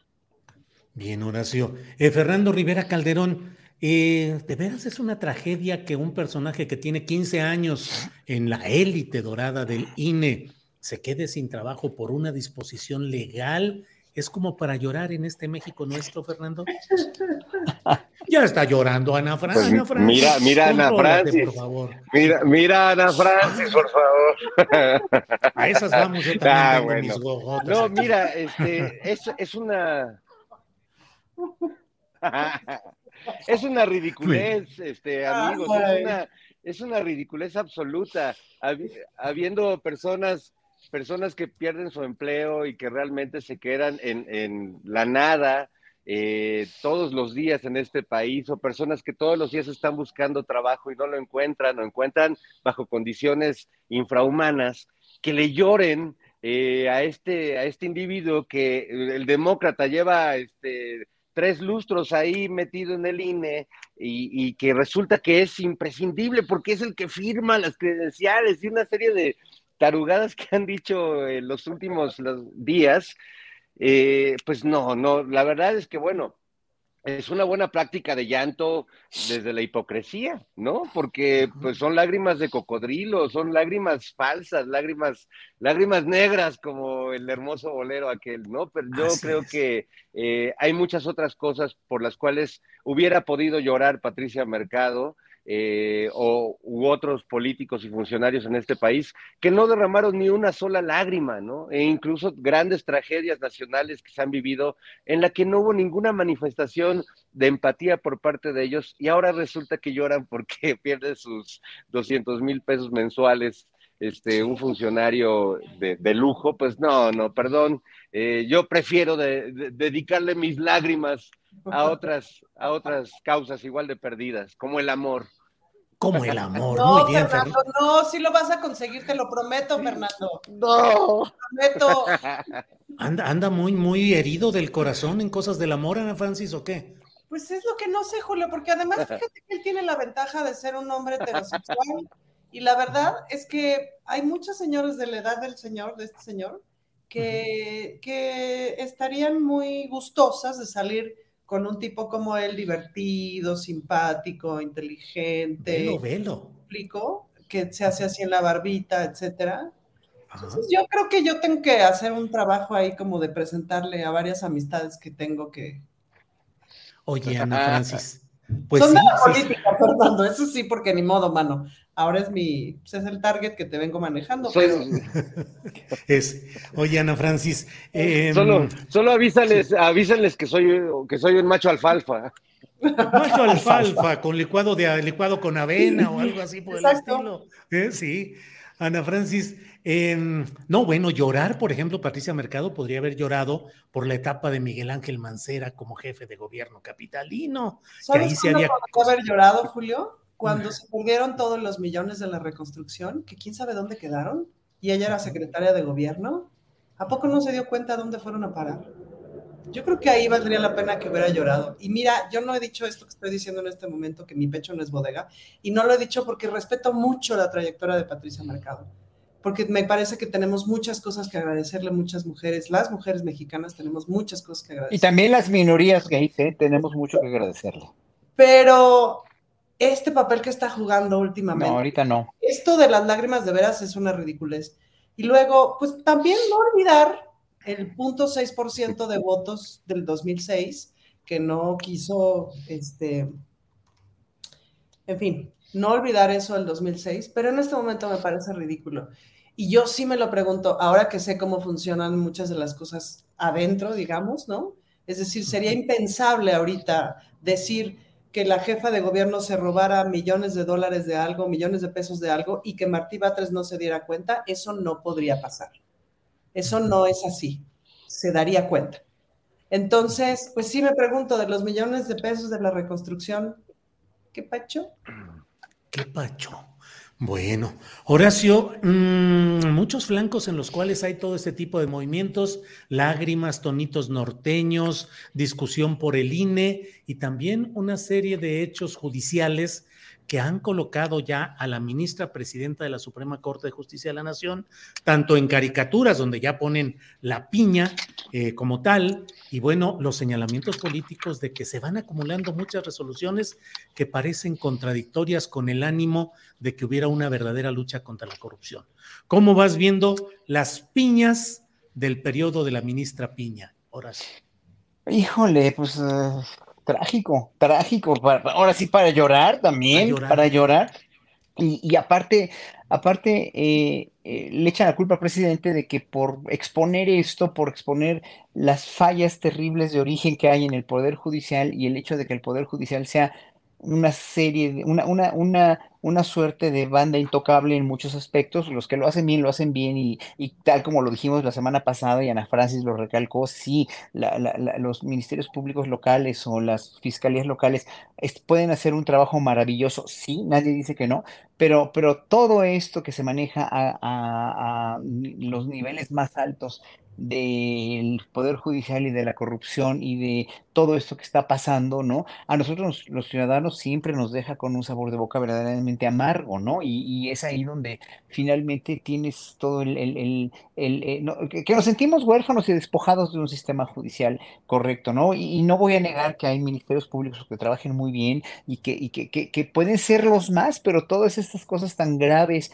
como lo que está pasando, como, como la devolución, de la, el, acceso a las cuentas bancarias de la esposa de García Luna, o, que dejan libre a este hombre a, o bueno, lo de lo de lo del exgobernador de Tamaulipas, de cabeza de vaca, dices, no, no puede ser, o sea, nada más, ya Rosario Robles, o sea, una tras otra, tras otra, en menos de una semana son muchísimos casos que en verdad, como dice la gente, pues piensa mal y acertarás, ¿no? Y estamos pensando mal porque, porque no hay de otra manera, ¿no? Y, y, voy a contar un poquito lo que decían Ana Francis de, de Patricia Mercado, gente como, curiosamente, Patricia Mercado, se fue directamente de la izquierda o más progresista, pues a esto que vimos ayer, ¿no? De, de, este, la cuestión de, de, del espectáculo, dijéramos, que dio, que, que fue, pues no, no, no sé si lo había hecho porque es amiga de, este hombre o, no sé, no sé por qué le dolió tanto, pero pues ayer oí la entrevista que le hiciste a mi muy querido, porque sí lo quiero y lo respeto y lo admiro mucho, Agustín Basabe, ¿no? Que pues ahora sí que cómo, cómo, cómo vino a decir que la oposición está verdaderamente ya inerme y está totalmente despojada, porque no tiene, bueno, una, una, una, alguien que estuvo tan en la oposición a, a, a la 4T, ¿no? Ahora viene con esta tesis que pues se me hace una persona o una tesis muy sensata, pues, ¿no? Aunque, aunque esté albergado por Movimiento Ciudadano, no sé si sigue en Movimiento Ciudadano, pero finalmente, pues, o, eh, sea, eso no es chapulinear, es realmente entender cómo está la verdad del país. Si la oposición entendiera que no es nada más oponerse a lo idiota, como muchos lo están haciendo, sino realmente pensar qué se puede mejorar y qué se puede eh, resarcir o qué se puede, o con qué pueden ellos aportar en la cuestión de, de, lo que no les gusta o de lo que no están de acuerdo, pues sí, pero nada más es, eh, es desenfrenadamente atacar y atacar y atacar o sentirse, sentirse víctimas de persecución o lo que sea, ¿no? Yo sé que el presidente a veces, y yo no lo haría y siempre lo he dicho, yo no expondría a toda esta, entre comillas, mafia del poder, que ya no le gustaba decirlo y hoy lo, lo volvió a decir, mafia del poder, pero bueno, ya asumimos que, que, que, es su, su, su, léxico, ¿no? Eh, eh, yo no lo haré de esa manera, exponer tanto así, de esa manera a director de reforma, o los, como él los llama, los pasquines, etcétera, etcétera. Sí, sí, y, y bueno, yo no lo haría. Pero de cualquier manera, evidentemente tiene, yo creo que sí tiene una razón personal y política para hacerlo, porque en verdad ha sido tanta deshonestidad de la que se ha manejado en este país, informativa, periodística, eh, social, cultural, etcétera, económica, financiera, etcétera, etcétera, que pues no queda otra más que defenderse de esa manera y hoy que tiene el poder, pues lo expone y lo expone de una manera, evidentemente para que toda la gente lo aprenda, pues, ¿no? Para que los jóvenes, sobre todo por los jóvenes, como siempre dice, cada mañana lo dice, es por los jóvenes, pues sí, es por los jóvenes, pero también es por la memoria colectiva. Bien, Horacio. Fernando Rivera, ya que andamos en los tonitos regionales, ¿qué opinas del tonito allá Fosfo Fosfo de Monterrey, donde el joven Samuel García ya eh, está construyendo el México del futuro? Eh, con todo esto de Tesla y ahí la presentación con camisetas negras y todo este asunto y el presidente de México anunciando que va a invitar a México a recorrer algunas partes, sobre todo la zona del litio en este nuestro país. ¿Qué opinas de estos guiños hacia el futuro eléctrico y del litio y de los vehículos eh, del futuro? Bueno, ya del presente, pero con la idea de hacer una producción más barata, más accesible. ¿Qué opinas, pues, de este México Tesla con mm. Elon Musk como una especie de nuevo héroe económico nacional, Fernando? Pues igual te lo, te lo voy diciendo en idioma regio para que nos entiendan en ambos lados de la República, porque te manejo varias, varias lenguas, vato. Entonces, pues este morro, este, como, como bien dijo el Gober, te la bañaste, ¿no? Porque está, es el mayor triunfo de su carrera del, del morro este. Y este, y lo que más me preocupa a mí, pues es que ya anunció que a su próximo hijo le va a poner este Samuel Elon para que la banda ya en el rancho le diga Samuelón. Cosa que, pues, este, yo digo que derechos humanos tendría que hacer algo por el pobre chamaco para que no le anden poniendo ese, ese nombre, pero bueno, fuera de eso. Ande, no, y también dijo que la niña que nació con la Tesla bajo el brazo, que van a hacer, que algo así dijo.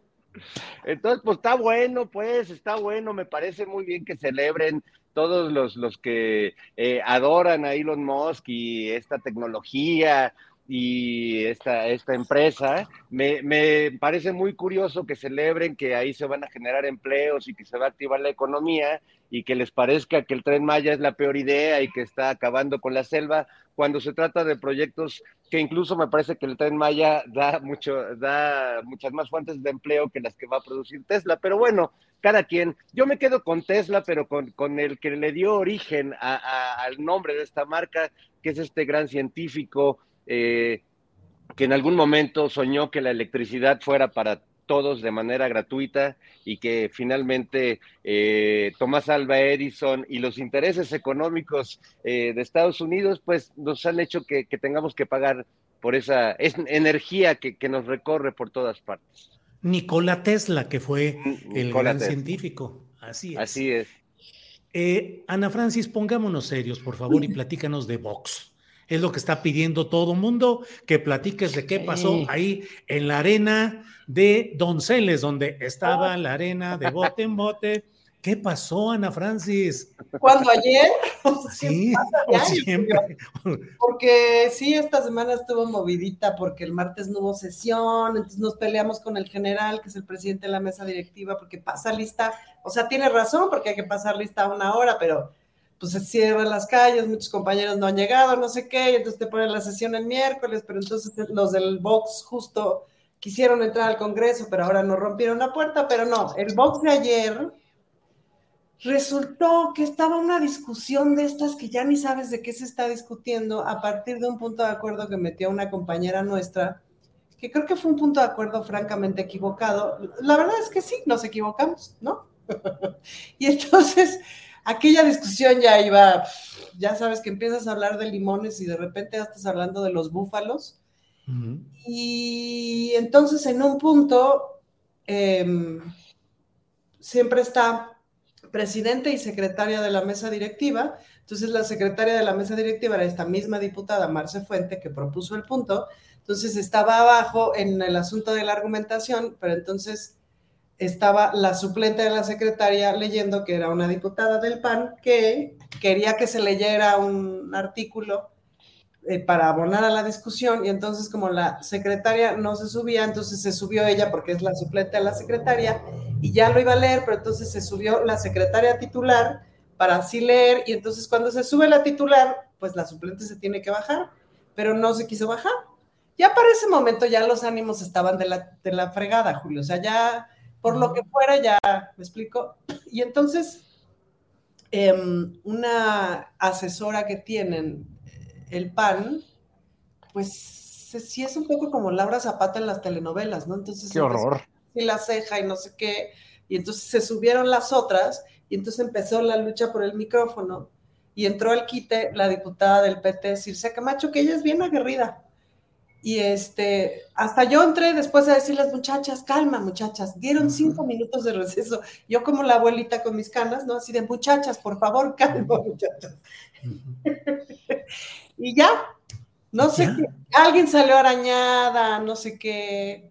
Este, Muchilanga le dio a Burundanga y Muchilanga le dio a Burundanga. Nadie ganó nada, Julio. perdimos tres horas en un debate imbécil, si me permites. Este, que además no se pudo votar porque al final pues, se rompió el quórum, ya se habían ido la mitad. Y entonces, nada, la verdad es que ayer sí dimos vergüenza, me parece.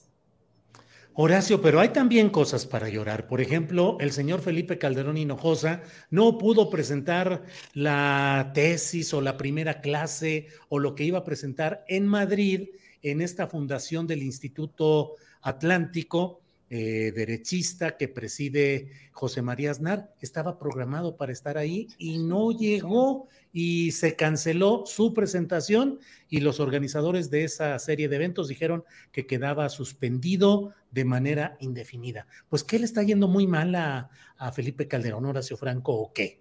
Yo no supe, yo no supe si fue, si lo anunciaron antes o simplemente dejó plantado y anunciaron porque dejó plantado y no se presentó, o, o qué, pero pues me suena muy fuerte porque pues el que nada debe nada teme, ¿no? O sea, si él quiere seguir su vida normal, ¿no? Si él no debe nada, si él está tranquilo y su conciencia tranquila, pues debería estar aquí, o debería estar en su casa con su familia o, no sé, o, sea, qué bueno que se fue a dar una conferencia, pero yo creo que ya lleva mucho tiempo afuera dando conferencias, ¿no? O dando o viviendo en España. No sé, eh, yo no sé por qué todos esos expresidentes que tanto dijeron amar a México no están aquí, no están en este lugar, no viven en este lugar que dejaron verdaderamente muy descompuesto.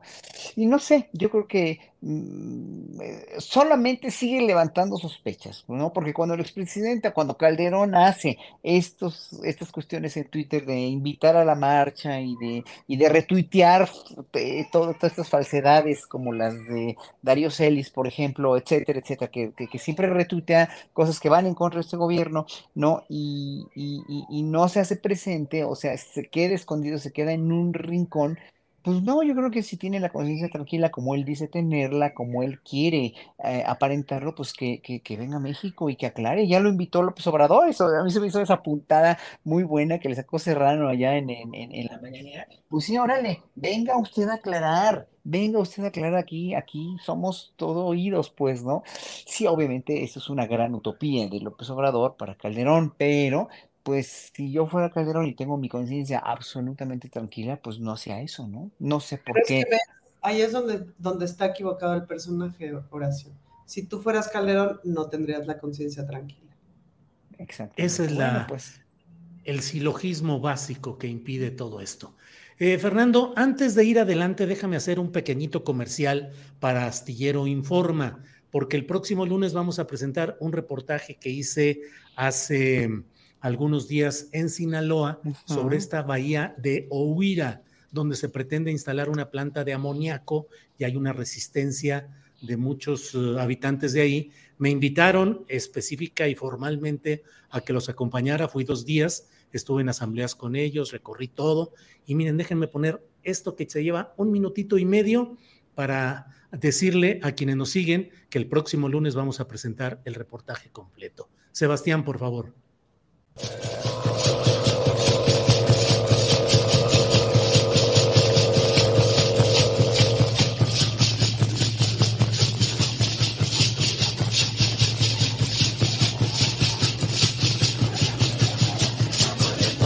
Yo me pregunto, el día que nos contaminen esta bahía, ¿qué va a pasar con todos los pescadores? En Lázaro Carna, Paredón y Huira somos 10 cooperativas.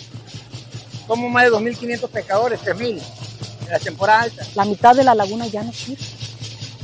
Hicimos un estudio en 2006-2007 donde ya nos notamos que la, eh, la parte norte, o sea, la parte más interna de la laguna, más bien, ya eh, no tiene calidad ambiental para O sea, yo voy a luchar. ¿Por qué? Porque yo sé bien que es la vida mía, la de mis hijos, la que está en juego y la de mis nietos y, y la de todo el mundo. Y como nosotros estamos enojados, estamos hasta la madre de este gobierno, un mensaje para nuestro señor presidente, porque le vamos a dar el beneficio de la duda. Y al presidente le, le estamos diciendo que nadie nos está moviendo. Es una lucha genuina de nuestro corazón principalmente por cuidar nuestros recursos naturales. Tenemos que tomarnos de la mano y hacernos fuertes para enfrentar esto. Y ser conscientes de que podemos ganar y que vamos a ganar. Aquí no vamos a permitir. ¡Aquí no! ¡Aquí no! ¡Aquí no! ¡Aquí no! ¡Aquí no! ¡Aquí no! ¡Aquí no!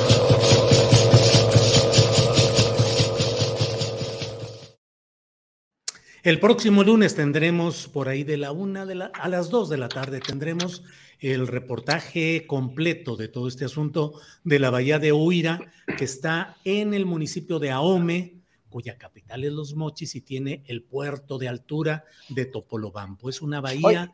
Sí, perdón. Bueno, y vas a ir a, vas a, vas a exponer en la mañanera, porque mira, qué genial el reportaje que hiciste, pero es necesario que trascienda como lo que hiciste con, con, con la cuestión de San Luis Potosí. ¿Piensas ir a la mañanera, Julio, querido? Pienso, sí, claro que lo voy a Bravo, solicitar. bravo, bravo. Lo vamos a presentar y voy a solicitar ir porque sí estoy convencido de que hay una serie de irregularidades graves en todo este manejo y hay una lucha de un pueblo que está decidido a no permitir que haya ese, pues ese daño total a la forma de vida de ellos y a los recursos naturales. En fin, pero sí, desde ahorita lo solicito ya eh, la posibilidad de ir a la mañanera. Que por otro lado, Julio, perdón, pero siempre, eh, más allá de los conflictos que históricamente vivimos en este país eh, y más eh, estas comunidades, siempre es muy emocionante ver a la gente organizada, a la gente politizada. No, no deja de emocionarme porque lo he visto toda la vida eh, y siempre a contracorriente, pero llena de, de- de emoción ver cómo, cómo la gente organizada puede eh, defender eh, sus recursos, defender su identidad, defender su cultura, y eso y- nunca, nunca debemos este, menospreciarlo porque es lo que ha mantenido a flote este país en toda nuestra historia. Pero antes, antes te lo, te lo reprimían de una manera increíble, ahora ya, ya hay alguien que puede exponerlo ahí en la mañanera, lo cual está muy bien. Y lo que hizo Julio es- para lo de San Luis Potosí, que, que, que primero la secretaria Albores, me acuerdo de la cara de desaprobación, me acuerdo de la, era una cara de, de, de- de veras, de, de, de, de- de horror de verla, y después recularon también. O sea, todo sirve. La cuestión es que hoy se puede ventilar y se puede hablar de todo eso. Antes los mataban y los reprimían. Y fíjense lo que son las cosas, la fuerza verdadera de este movimiento de resistencia son las mujeres. Qué mujeres tan politizadas, tan claras y sobre todo tan valientes. Son las comandantas reales de la defensa de toda aquella región. Y hay un sistema de gobernadores tradicionales que el sistema priista los usó para darles una falsa representación, casi hasta burlona. El gobernador tradicional les llaman cobanaros, pero los usaban solamente para fines folclóricos y de convalidación de acuerdos que les mandaban desde el centro del poder y les daban algunas migajitas de algo ahí para que repartieran o hicieran algunas cosas y se acabó. Eso está cambiando. Allá. Eso es un Perdón. fenómeno bien interesante que tiene que ver también con las defensoras de la tierra, ¿no? Que lo vemos en todo el sureste y en todo Centroamérica, que son justamente las mujeres las que están defendiendo la tierra, que son a las que desaparecen, que son a las que persiguen, que defienden los pueblos que se han defendido, pero con uñas y dientes de las mineras canadi- canadienses y que han defendido también de empresas como Tesla, pues, ¿no? Es decir, que que creo que son muy buenas noticias que una empresa invierta, etcétera, que la 4 Tesla y lo que quieran son muy buenas noticias, pero con estas empresas siempre hay que tener un ojo al gato y otro al garabato, pues, ¿no? Es decir, es increíble cómo cuando las reglas están claras, como cuando los límites están claros, estas empresas son una gran noticia, pero como cuando no, son la peor noticia que te puede suceder. Es decir, la empresa per se no necesariamente es una buena noticia si no hay una serie de límites y de condiciones bien claras y bien específicas para que no destruyan, ¿no? Porque Esperemos eso que es- claro, Sí, claro, perdón, perdón, no, no, no, Julio, no, que esperemos que se den con Tesla, porque Sí, si no se dan, les va a cobrar la factura bien grande la historia también, ¿eh? Seguro, porque no es una empresita. Pues no. Y nuestra historia es la historia de los abusos de las grandes empresas que llegan ofreciendo el oro y el moro y que finalmente terminan las propias empresas mexicanas, las de la REA, lo que sigue en Sonora, lo que sigue en Torreón, Coahuila, y lo que sigue la destrucción del Cerro de San Pedro en San Luis Potosí, las luchas en todos lados y el uso de los Ah. grupos criminales ahora como paramilitares para asesinar a muchos defensores, no solo de derechos humanos, sino los ambientalistas, son el nuevo segmento de alto riesgo en la lucha social en todo México. No han, parado, no han parado de asesinar eh, activistas, ambientalistas, campesinos. Exacto. Eh, como son de uno en uno, como es un goteo constante, no, no son estas cifras apabullantes que de repente, de las que se habla mucho en los medios, pero es una, una catástrofe, porque los que luchan desde sus comunidades, pues los mismos intereses eh, o los desarticulan o los compran o, o los matan, ¿no? Y Claro, claro. sucede todo el tiempo, poco a poco, ¿no? Sí, Así no, y, y- y aparte de, o sea, aquí un Rayo, Rayo McQueen, un, un, este, un, alguien de la, de la audiencia, eh, pre- pregunta si es en este, o dice, ¿no? Que en este gobierno han hecho eso.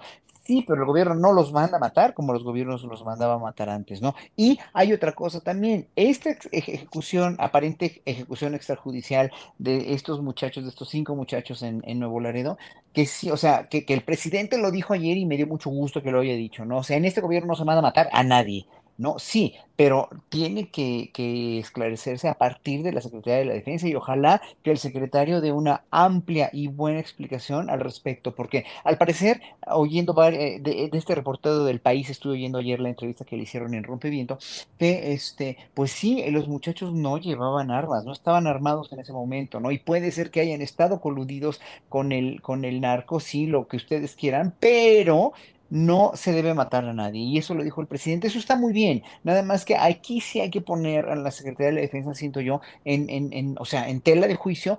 Que, que, que aclaren todo lo que hicieron y si, si son merecedores de sanciones estos militares, pues que los sancionen y abiertamente. O sea, el problema es el juicio militar, del cual el pueblo nunca se entera, pues, ¿no? O sea, la vida militar tiene que ser en este país también igual de pública que la vida civil. Fernando Rivera Calderón, ¿qué opinas sobre este tema de Nuevo Laredo? Eh, lo que ha sucedido ahí es un incidente que debe ser eh, castigado conforme a la ley, desde luego, o es un proceso derivado de esa presencia militar tan amplia por un lado y de la persistencia de las situaciones de injusticia, de desorden y de muchas cosas que se viven en tramos como es la frontera norte de Tamaulipas. Fernando. Mira, no termino de, de entender, no sé si ustedes, de saber exactamente qué, qué pasó, más allá de las, de las versiones que, que hemos escuchado, de la información que se ha compartido. No, eh, sobre el hecho en específico no me atrevo a, a decir nada porque no termino de tener claro qué sucedió. Lo que sí creo es que el caldo de cultivo de, de estos eventos eh, sigue estando ahí presente, que vivimos en dos realidades paralelas o en dos universos paralelos, en un México político, donde puede haber exabruptos en las cámaras o donde puede haber polémicas presidenciales o legislativas o judiciales, pero ese es un mundo, eh, es un limbo, ¿no? Eh, el otro es, es un, México que no, donde no hay oportunidad ni de quitarte el micrófono porque te balacean para apropiárselo, eh, donde no ha habido una recesión y yo no, no diría que es que haya fracasado el abrazos no balazos que tanto cuestiona la oposición, al contrario, yo sigo pensando que la estrategia es correcta, pero que el mal es demasiado grande y que la, la Claro. el- el- este cáncer eh, no, no es nada fácil de extirpar. Pobres de aquellos inocentes que pensaron que asumiendo López Obrador en los primeros seis meses esto iba a cambiar. Esto se está llevando más tiempo y además no basta el abrazos, no balazos. Y no basta que el presidente diga que el gobierno no es el que los manda a matar es radicalmente insuficiente, ¿no? Eh, es, siguen habiendo estos casos y por más de que las Fuerzas Armadas tengan a un jefe supremo que no está enfermo de su cabeza y que no es alcohólico y que no eh, está ordenando matarlos en caliente a todos, que es un avance y que es algo muy loable, eh, pues tampoco han parado los abusos de, de las Fuerzas Armadas, eh, porque además lo hemos dicho en este programa, pues son un universo, es, es, es un mundo y es también como en todos los, los universos policíacos de poder, pues por más que haya control de repente eh, se, salen las cosas. Y ahí en ese tema, pues las Fuerzas Armadas hay, hay una deuda que no se acabó con el gobierno de, de Peña Nieto, que siguen habiendo un registro, están documentados los abusos eh, de militares en varios casos eh, de abusos a mujeres, de incidentes como el que acabamos de ver. Está muy bien que se castigue, pero creo que tendría que ir un poco más allá de eso. Y bueno, y también entender desde los que estamos aquí en nuestro sillón hablando a través de nuestro teléfono, que pues que es una realidad donde las cosas van mucho más allá de lo que uno opine o no, que los balazos no, no argumentan, que, que no, que, que, es un territorio ignoto, incluso para nosotros que opinamos de esto y que lo investigamos. Julio, tú te has metido, pero aún así sabemos perfectamente que hay una zona que, que es ciega para, para quienes estamos del otro lado y eso es lo que, lo que también aterroriza un poco porque no, no, sabemos qué tan grande es ese agujero, ese, quizás ese agujero negro nos termine devorando al final a todos, ¿no? incluso a quienes tenemos la esperanza de que, de que algún día pueda, pueda erradicarse o, cambiar. Sí, Fernando. Eh, Ana Francis, ¿qué opinas del tema de Nuevo Laredo y, bueno, el sometimiento a pues en, inicio a la propia justicia militar, porque se ha anunciado que van a ser procesados por lo pronto por desobediencia los cuatro soldados que se dice que ellos fueron los que dispararon eh, sin orden de su superior y que van a estar en el campo militar número uno. Y yo a veces me pregunto y digo, bueno, sucedió en un terreno civil, no debería castigarse directa, expresamente en el ámbito netamente civil. Ana Francis. Pues es que justo creo que coincido con Fernando en, pues lo primero que necesitamos saber es qué pasó, es decir, cuáles fueron las circunstancias. Creo que es, creo que es un muy buen momento para no hacernos tarugos con el tema, es decir, para no hacer como que las cosas eh, ya se cambiaron profundamente, ya hay muchas cosas que han ido mejorando y que han ido cambiando y coincido con Fernando, es decir, el, jefe, el comandante supremo de las Fuerzas Armadas eh, es el más propicio en este momento, es el más propicio de los que hemos tenido y es el más propicio en este momento para que en casos paradigmáticos como este se haga justicia o se llegue, se acceda a algo más cercano a la justicia que lo que hemos tenido. Entonces, creo que más allá de la justicia militar, que sea arrestarlos por desobedecer al comandante, habría que ir más allá. Es decir, el ejército tendría que contarnos qué pasó. Y en ese sentido sí tendría que haber, me parece, una, no sé si castigo ejemplar es la palabra, pero sí una solución ejemplar para que quede claro que el ejército ya no puede hacer esas cosas y que si hace esas cosas las consecuencias sean graves y sean serias.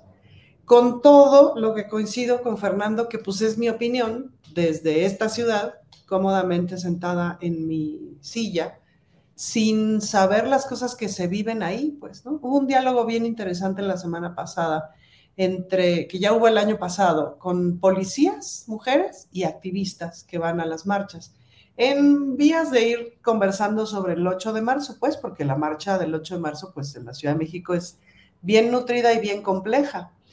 Y ha sido muy interesante, interesante ir escuchando a las mujeres policías, quiénes son, todo el trabajo que están haciendo, todo el trabajo que han ido haciendo como de cambio de paradigma, de enfrentarse a que ellas mismas este, padecen el asunto de la violencia de género, no solamente dentro de la policía, sino en sus mismas casas, en sus mismas historias, etc. Pero también es muy interesante escuchar a las activistas que dicen, ajá, sí, pero lo que nosotras manifestamos es en contra del Estado, independientemente de quién gobierne en este momento. Históricamente el Estado nos ha reprimido, perseguido, criminalizado, etcétera, etcétera, etcétera. Y de alguna manera ustedes representan al Estado. Y entonces, cuando hay unas partes del Estado que no nos están respondiendo, pero ustedes son la parte del Estado con las que tenemos contacto, pues de alguna manera representan el todo. Hay partes del Estado que no están respondiendo como debieran, aunque haya partes del Estado que se están transformando, me parece que muy bien. Entonces, pues hay una parte del Estado que es el ejército mexicano, que todavía tiene un montón de deudas con la sociedad, de deudas de verdad, de deudas de historia. Y claro, hay un montón de cosas que hacen muy bien y de comportamiento y de cosas que hacen muy bien y que nos ayudan un montón. Pero justo necesitamos que en esos momentos imposibles, cuando las cosas se ponen horribles, ahí es donde necesitamos que el ejército ya reaccione distinto y reaccionó igual. Entonces, creo que no nos tenemos que hacer güeyes con solicitar que el Estado mexicano no reaccione igual, sino justo ante esta circunstancia horrible, reaccione distinto y le dé prioridad al acceso a la justicia. Bien, Ana. Horacio, hora de no hacernos güeyes y entrarle al asunto de los militares, el Estado y el no responder igual o no reaccionar igual ante estos hechos, Horacio. Fíjate que sí, pero es una cuestión de educación, de educación de las fuerzas castrenses, de educación de la policía, de educación, sensibilización otra vez, y de, y de que es un proceso que va a requerir muchísimos años, ¿no? Porque además, eh, digo, obviamente si comparas la, los, los eventos que, que hay en Estados Unidos con, con, la policía, por ejemplo, cómo matan, cómo siguen agrediendo y matando gente también, pues también necesitan mucha educación, o sea, nunca pongamos otra nación, por muy civilizada, entre comillas, que nos parezca que a los mexicanos cada vez los Estados Unidos, sorry por decirlo, pero digo, eh, me, me, me, infunde mucho respeto, eh, comunidades de intelectuales norteamericanos, dijo, no Chomsky para arriba, o Nueva York, o, o, Washington, por ejemplo, o San Francisco, o Boston, pero están en la chilla en la cuestión de derechos humanos y en la cuestión, y tiene razón el presidente, de democracia. Aquí, por ejemplo, ya se está empezando a vislumbrar un cambio con la Guardia Nacional, etcétera, etcétera, y con que, pues, con que nos vimos a nosotros mismos como un pueblo que le había regado y que le había cagado totalmente en la cuestión de derechos humanos, en la cuestión de, de, de sensibilización a la policía, ya nos dimos cuenta que vivíamos en un narcoestado, etcétera. Cada vez nos, nos vamos abriendo más los ojos, cada vez va a ir cambiando, pero tan rápido no puede cambiar porque esto no llega así de, de bote pronto de la noche a la mañana y se tendría que volver López Obrador un dictador como el que tuvo Singapur para cambiar todo de una vez, este, ahora sí por un escarmiento, ¿no? Entonces ahí sí va a ser un dictador. Entonces López Obrador no puede ser un dictador porque no está dentro de su, de su paradigma. El hecho de, de, ser un, un presidente que con una ley o con un decreto SAS le pegue a, cierto sector o, obligue a cierto sector, etcétera, etcétera, por mucho que digan de la ley electoral, que la ley electoral es una, es una cuestión verdaderamente pues, muy frágil, que hoy mismo lo dijo, se puede enmendar y se puede corregir lo de las minorías étnicas, bla, bla, bla, no, no voy a, no voy a ahondar en esto, porque ya se ha hablado mucho de eso, pero aquí la cuestión es que para educar a todo un conglomerado policíaco, todo un conglomerado castrense, a todo un conglomerado de la Guardia Nacional. Se van a necesitar muchísimos, o no, no muchos más años, pero sí un sistema muy, verdaderamente, muy, muy metódico, con una, además, con una metodología y un proceder de veras muy bien coordinado, lo cual lo pueden tener los altos mandos, sí, ¿no? No, hay muy altos mandos de, de, de, con muy, de veras eh, maravillosamente bien preparados y nunca lo voy a negar, nunca lo podemos negar porque hay gente muy capaz dentro del ejército, pero pues es cuestión de que, de que implementen metodología. Mira, yo trabajo en una escuela de música profesional que es el Conservatorio Nacional de Música y conozco las demás escuelas de música y hace falta una implementación de metodologías verdaderamente tremenda. Si en una escuela de música que lo que hacemos es belleza y es inofensivo, hay eso, ahora imagínate en una escuela donde manejas armas, donde manejas eh, eh, cuestiones de, de explosiones de, artefactos, donde manejas cuestiones de criminalidad o de criminalística, bla, bla, bla, pues es bien difícil, ¿no? Tienes que sensibilizar y tienes que hacer que la gente esté muy bien preparada física y mentalmente. Ahora, vemos a los policías como cada vez poco a poco, y lo he visto, ¿eh? curiosamente, sobre todo en la policía de la Ciudad de México, están mejor preparados en la cuestión física y, y mental un poco, ¿no? Ya va poco a poco, ahí van saliendo, pero para hacerlo todo eso en el conglomerado nacional de policía ejército, éxito, etcétera. Falta de veras muchísima implementación de una metodología, una pedagogía eh, eh, verdaderamente exhaustiva, porque si no te vas a caer en,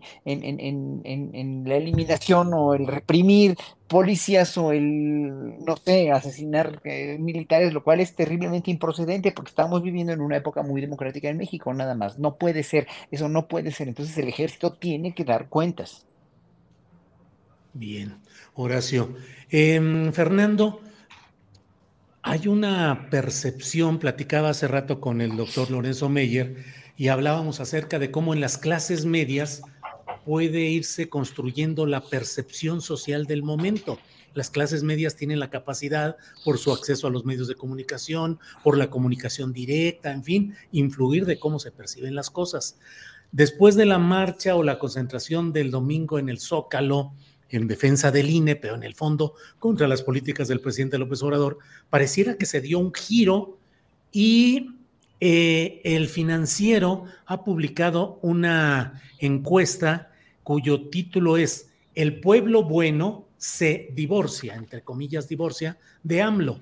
Desaprobación marca récord en febrero. Dice, de acuerdo con la encuesta más reciente del financiero, 46% de los encuestados reprobó la gestión presidencial. ¿Te parece, Fernando, que corresponde a que está habiendo ya una caída de la popularidad del presidente o estamos en presencia de ese bailable tan conocido en la cual las encuestadoras empiezan a manejar estos datos para ir creando percepciones, Fernando.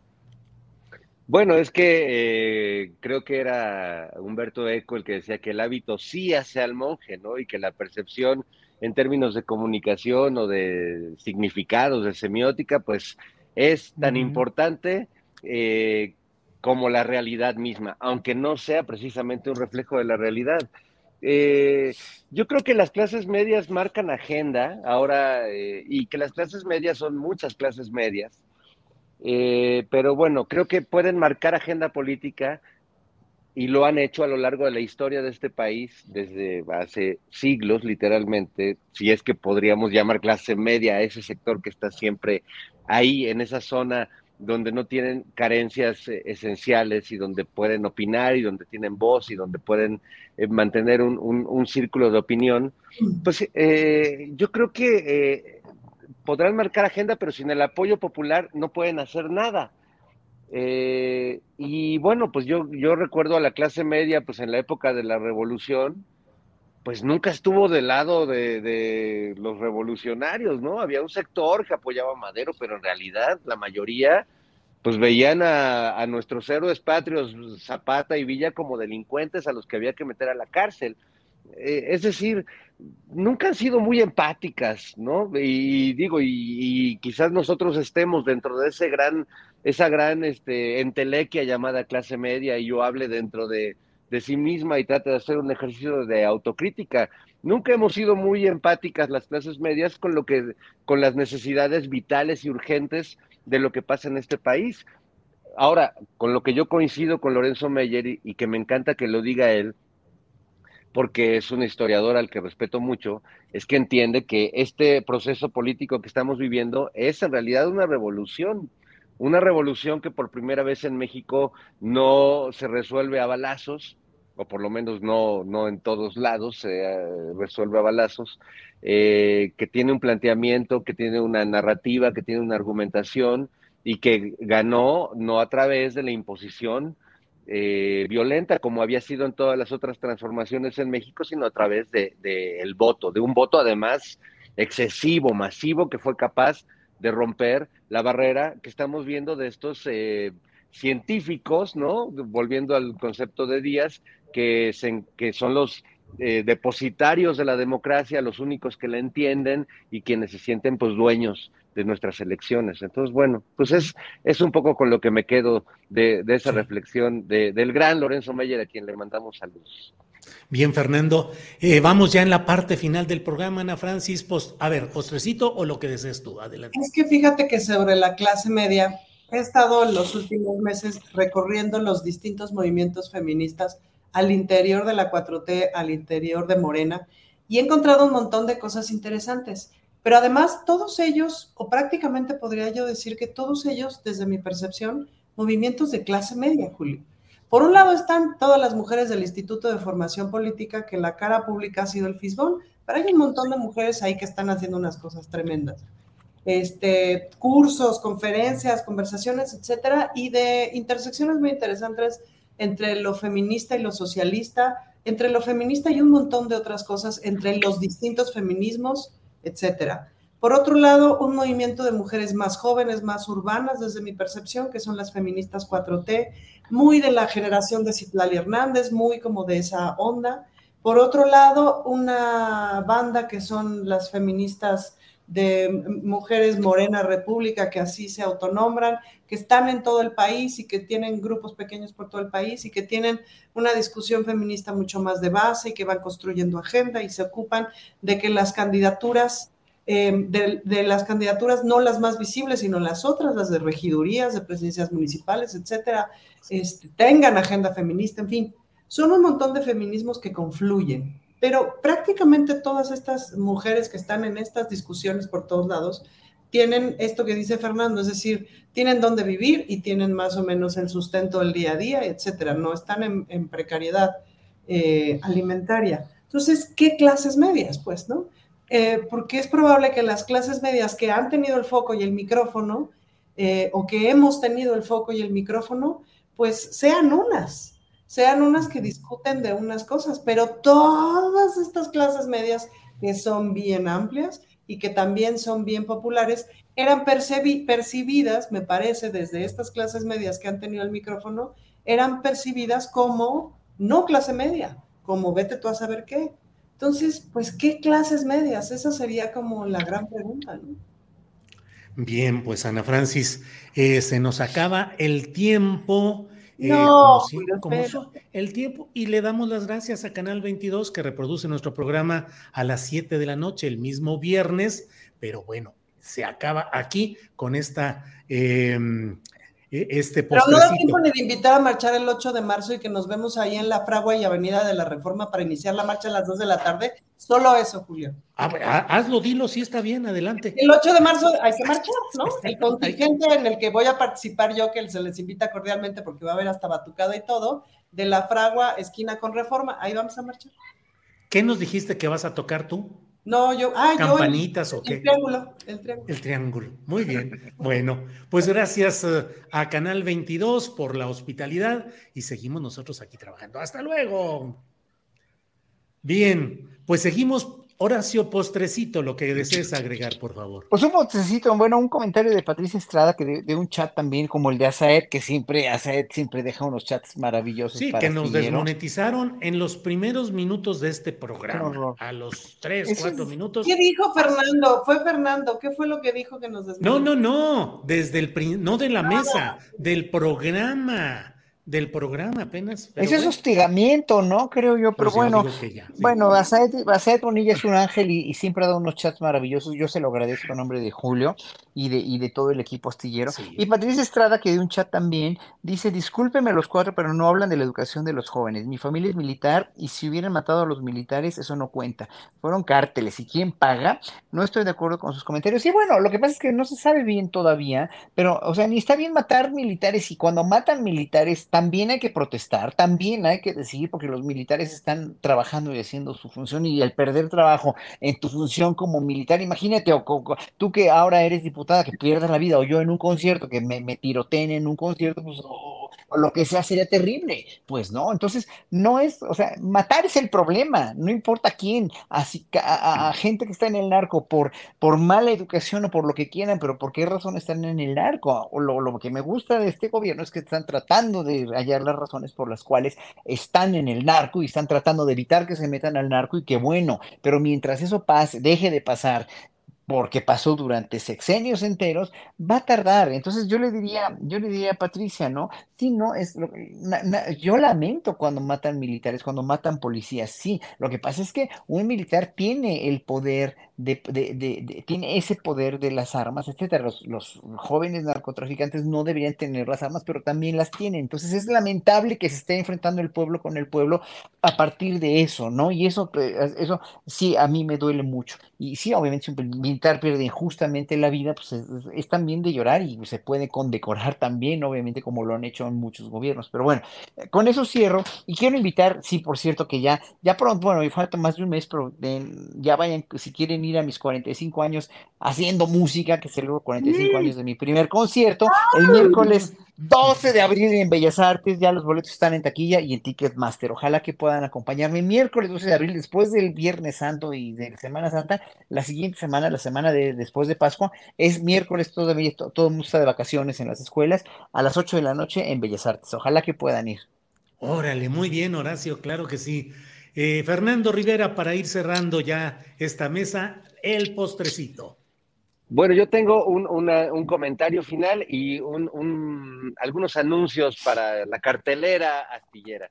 El comentario es que de las cosas tristes de esta semana es que murió un personaje que me parece que tiene una dimensión extraordinaria y que no hemos alcanzado a ver y que yo tuve la oportunidad de, de, platicar con ella, entrevistarla varias veces, que es Irma Serrano, la tigresa. Claro, Ay, que sí, fue terrible. Eh, un gran personaje de la política, mm. del espectáculo, cabaretera, teatrera, eh, tenía su teatro, el Fru Fru, que fue un teatro clásico durante mucho tiempo, puso obras realmente eh, reveladoras y perturbadoras en una época muy mojigata en este país, le entró a la política y tuvo varios amores, eh, entre ellos pues el presidente Gustavo Díaz Ordaz, sí. a quien le llevó serenata a los pinos eh, y a quien le, le, casi le saca un ojo de un cachetadón, y también Alejo Peralta, quien me confesó ella que eran sus dos grandes amores, nomás que ella decía que Alejo Peralta pues era un, como más el macho que andaba en camiseta manchado de aceite y llegaba a sacarla de un restaurante de lujo y que era eh, como alguien que le, que le prendía mucho y que decía que Díaz Ordaz, contrario a la idea que tenemos todos en México, pues era muy educado y muy elegante y muy culto. Eh, Decía recuerdo... que se persignaba antes de realizar el acto sexual con ella. Imagina. Imagínate. Ay, el, el, con mi imaginación basta. En la cama Estamos de en horario Carlota, para niños, Fernando. En la cama de Carlota y Maximiliano, además. Sí, sí, sí, sí, claro, en la cama de Carlota, claro. Me contó ella un, un par de anécdotas muy bonitas. Una es que un día Alejo Peralta la llevó con Diego Rivera para que Diego Rivera le pintara un cuadro. Y Diego, eh, Diego, Rivera le dijo, bueno, don Alejo, este, sí, pero es que yo soy un artista y yo pinto cuadros de la gente que yo elijo. Y que Alejo Peralta sacó la pistola y le dijo, no te estoy preguntando, hijo de la chica, vas a pintar a Irma Serrano ahora mismo. Entonces, que en ese momento Diego se puso a pintarla con el otro apuntándole. ¿No le quedó otra elección? No le quedó otra. Y al final ese cuadro de Diego Rivera terminó en el sótano de la casa, en la bodega de Irma Serrano, porque no le gustaba a Irma porque dice que Diego la dibujó con las piernas muy flacas. La mm. otra anécdota wow. que quiero contar, y perdón por extenderme, pero es que es muy buena, es que Irma Serrano tenía en la entrada de su casa en las lomas de Chapultepec una casa legendaria que era prácticamente un museo que años después saquearon personajes de los que no quiero acordarme, pero en la entrada de su casa tenía un gran diablo dorado, un diablo más grande que, que de, de dos metros de altura, con un gran, digo, si ya te desmonetizaron, lo puedo decir, con sí. un gran miembro erecto eh, que, que, sorprendía a todos los que llegábamos a su casa porque así nos recibía. Y me decía Irma Serrano que consiguió ese diablo en un mercado en la India en uno de sus viajes y que se lo trajo hasta México y que María Félix siempre lo deseó y que le dijo que se lo vendiera al costo que fuera y que Irma Serrano eh, le dijo que no se lo vendería por nada, que ni muerta. Y María Félix dijo que primero que, que, era lo último que iba a hacer, pero que le iba a robar el diablo. Y Irma Serrano decía con mucho gusto que María, pues finalmente se había ido a la tumba sin chingarle su, su diablo con su falo erecto. Y con esto termino, amigos. Nada más los invito el domingo a las 7 en Palacio de Minería la presentación del Ambiguo Testamento. Va a estar el wow. maestro Pepe Gordon, Oscar de la Borbolla sí, y bueno, en la, en la capilla de, de, la feria del libro del Palacio de Minería.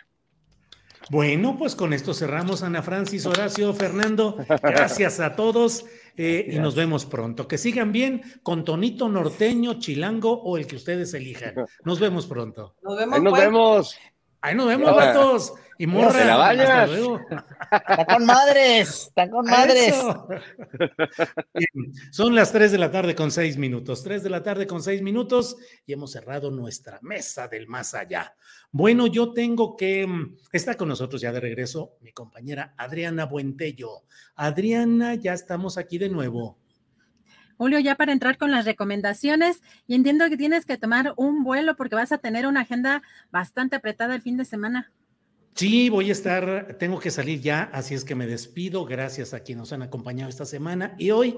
Y eh, voy a estar mañana a las a la una de la tarde en la Feria Internacional del Libro del Palacio de Minería para presentar un libro de John Ackerman. Y el domingo a las cinco de la tarde, también en el Palacio de Minería, un libro coordinado por Bernardo Barranco. Así es que, Adriana, agarro mis cositas y córrele para pasar allá una semanita, un poquito más de una semana en las bellas tierras chilangas. Adriana, gracias. Gracias, Julio. Pues es muy buen viaje. Nos vemos por acá pronto y eh, pues que tengas un excelente fin de semana, tareado fin de semana, pero con muchos fans seguramente también acompañándote, Julio. Gracias. Hasta pronto, Adriana. Hasta luego. Gracias, gracias, Julio. Y vamos nosotros con las recomendaciones porque ya está por acá listísima nuestra querida María Hahnemann. María, ¿cómo estás? Muy buenas tardes. Hola Adri, Julio y a toda la tripulación, primer viernes de marzo y este fin de semana y la siguiente semana vamos a ver muchos conciertos en conmemoración del Día Internacional de la Mujer. Y arrancamos con la Orquesta Filarmónica de la Ciudad de México. Presenta Mujeres en la Música, un repertorio especial bajo la dirección de Consuelo Bolio y la pianista Claudia Corona. Sala Silvestre Revueltas de Laulín 4 y 5 de marzo, con obras de Fanny Mendelssohn, Clara Schumann, Pamela Mayorga y Gina Enríquez. Un gran programa y la Orquesta del Instituto Politécnico Nacional también conmemora este Día de la Mujer mañana 4 de marzo con un gran programa bajo la batuta de Gina Enríquez y la mezzosoprano Gabriela Thierry, Auditorio Alejo Peralta del Centro Cultural Jaime Torres Bodet. Y hoy arranca la temporada 148 de la Orquesta Sinfónica del Estado de México. Este primer concierto de la temporada es en el marco del Día Internacional de la Mujer. Y hoy tenemos invitada a la maestra Grace Echauri. Maestra, muchas gracias por tu tiempo y pues aprovecho que estamos juntas para entrevistarte. Con gusto. A ver, cuéntame. A ver, tienes una gran trayectoria y estos conciertos de este fin de semana son muy especiales por estar en el marco del Internacional de la Mujer. ¿Tú crees, este, bueno, es difícil ser mujer en esta profesión? Es difícil ser mujer en esta profesión en algunos aspectos. Es difícil am, si eres una directora de orquesta, como en esta ocasión que estoy eh, al frente y muy feliz de estar dirigiendo esto contigo.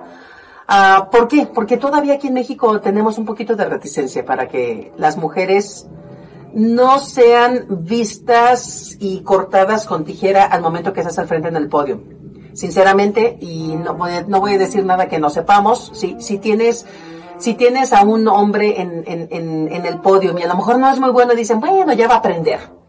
Pero en cambio, si tienes a una mujer en el podio y hace algún error, no dicen, bueno, ya aprender, dicen, ya ven, por eso no deben de estar allí. O sea, la verdad sí, aún tenemos, tenemos colegas maravillosos, ¿eh? Yo, yo, yo no, yo, yo no, yo no he recibido absolutamente ni, ni- ninguna cosa extraña, y menos en esta orquesta. Para mí la Sinfónica del Estado de México es como, son como mi familia, son amigos, son colegas, este, es una orquesta con la que yo he estado sentada en, en, en la orquesta tocando el órgano, entonces son todos colegas, amigos, y, y yo me siento súper feliz con esta orquesta. Y en los otros aspectos, pues bueno, como cantante de ópera, no, necesitamos a las mujeres en la ópera, ¿verdad? Con todo y que los contratenores luego quieren invadirnos a las mezzosopranos, pero no importa. Este, yo me pongo pantalones y un chaleco y me veo igual de bonito que ellos.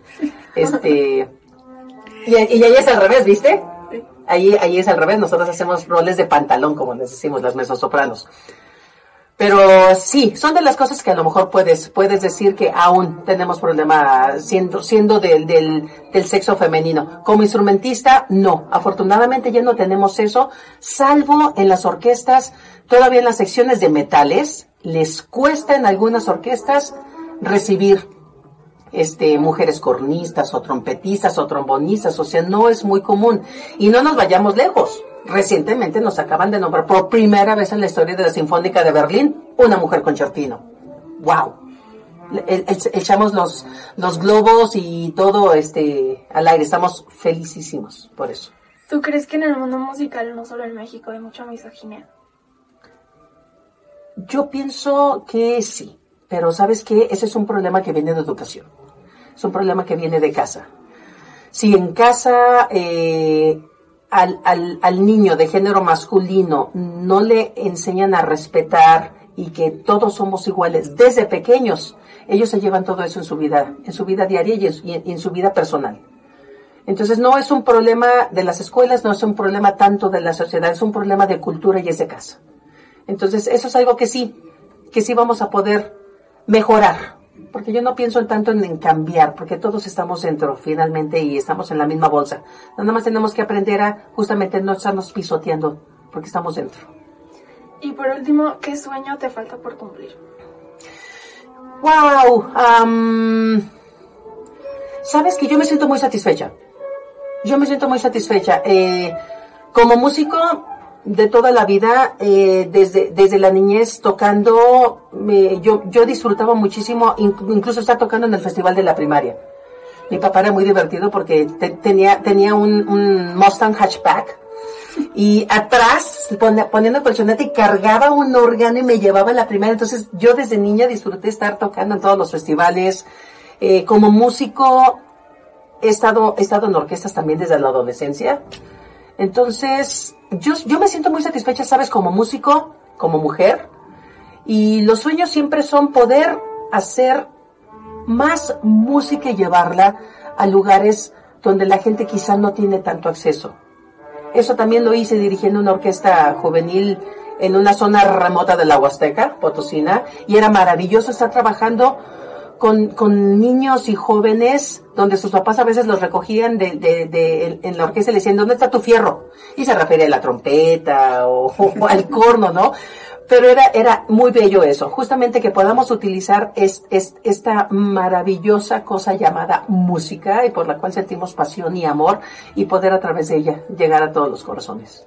Pues maestra, muchas gracias y los esperamos hoy viernes a las 8 de la noche en la sala Felipe Villanueva y el domingo 5 en la sala Elisa Carrillo a las 12.30. Muchísimas gracias.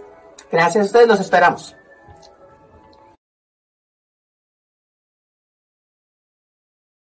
Pues ahí la tienen, la maestra Grace Echauri.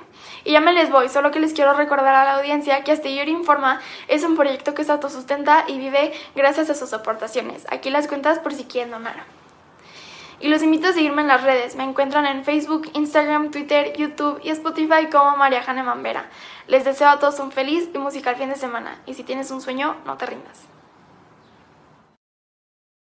Gracias a nuestra querida María Hahnemann. Y ya tenemos por acá listo a Jesús Taylor. Recuerden que cada semana tenemos las recomendaciones, pues series, películas, todo lo que pueden encontrar en las plataformas y a veces también en el cine. ¿Cómo estás, Jesús? Buenas tardes.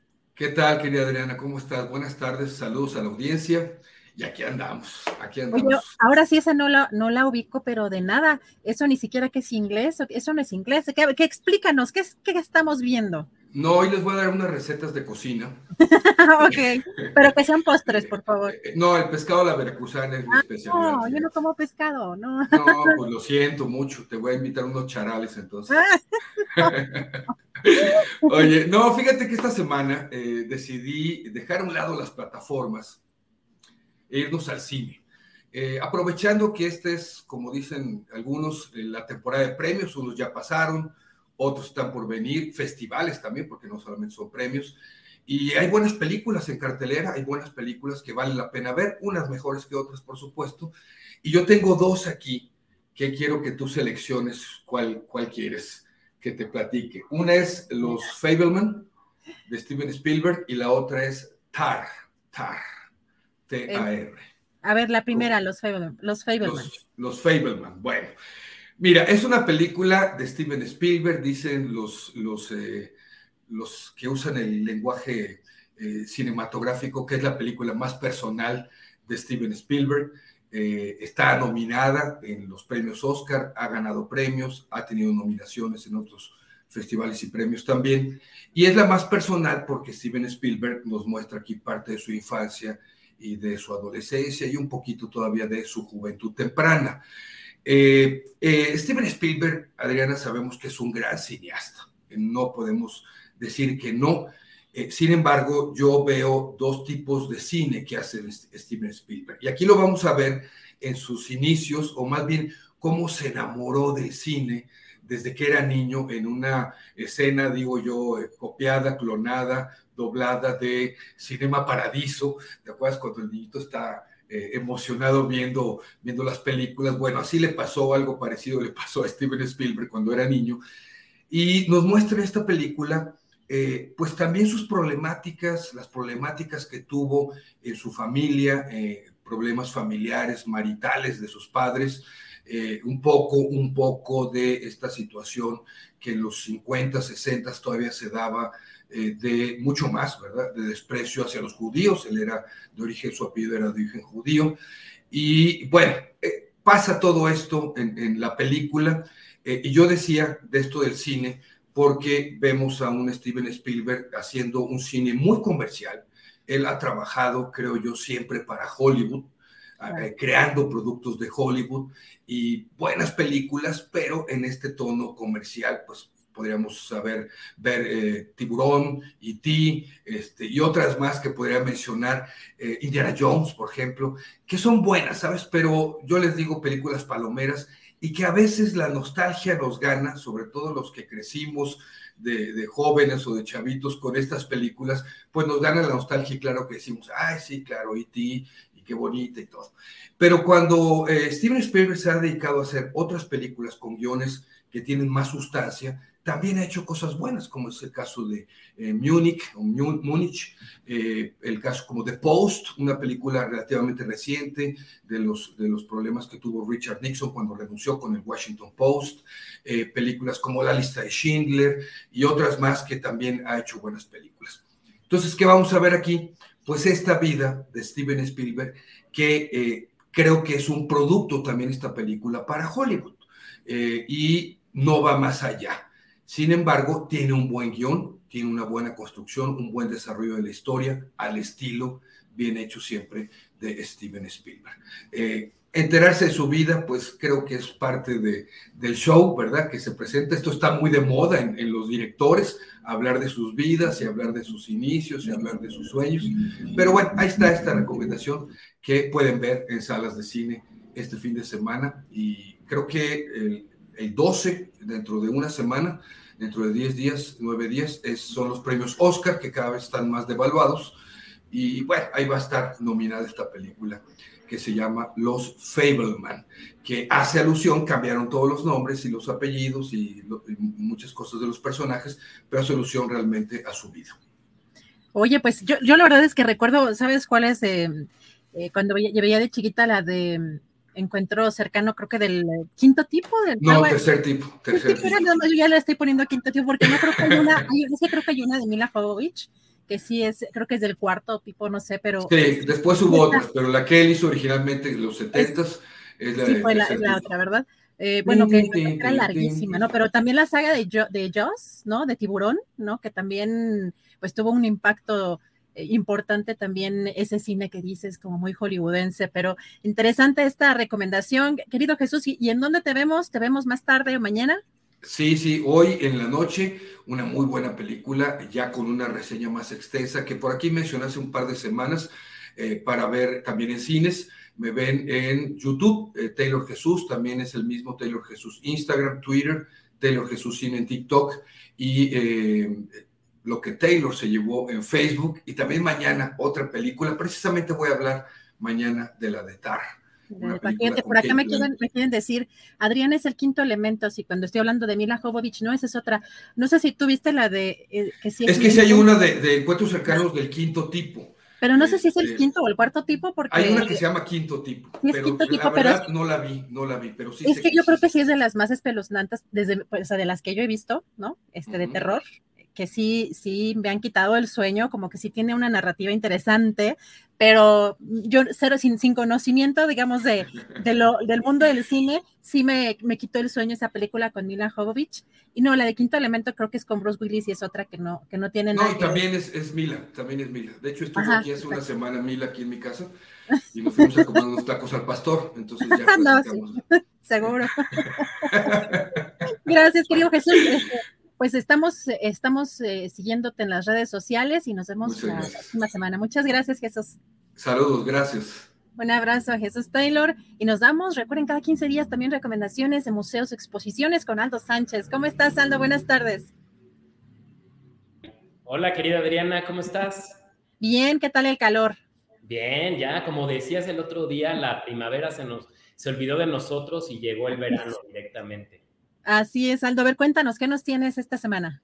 Y bueno, para este verano peligroso tenemos muchas recomendaciones. Esta ciudad, insisto en que nunca deja de sorprendernos, ¿no? Entonces, tenemos tres, tres exposiciones, pero dos recintos. Ahí va. Bueno, la primera exposición eh, se presenta en el Museo Caluz, que es un museo que pues a mí me gusta muchísimo por la historia de su edificio, fue el primer eh, hostal en América.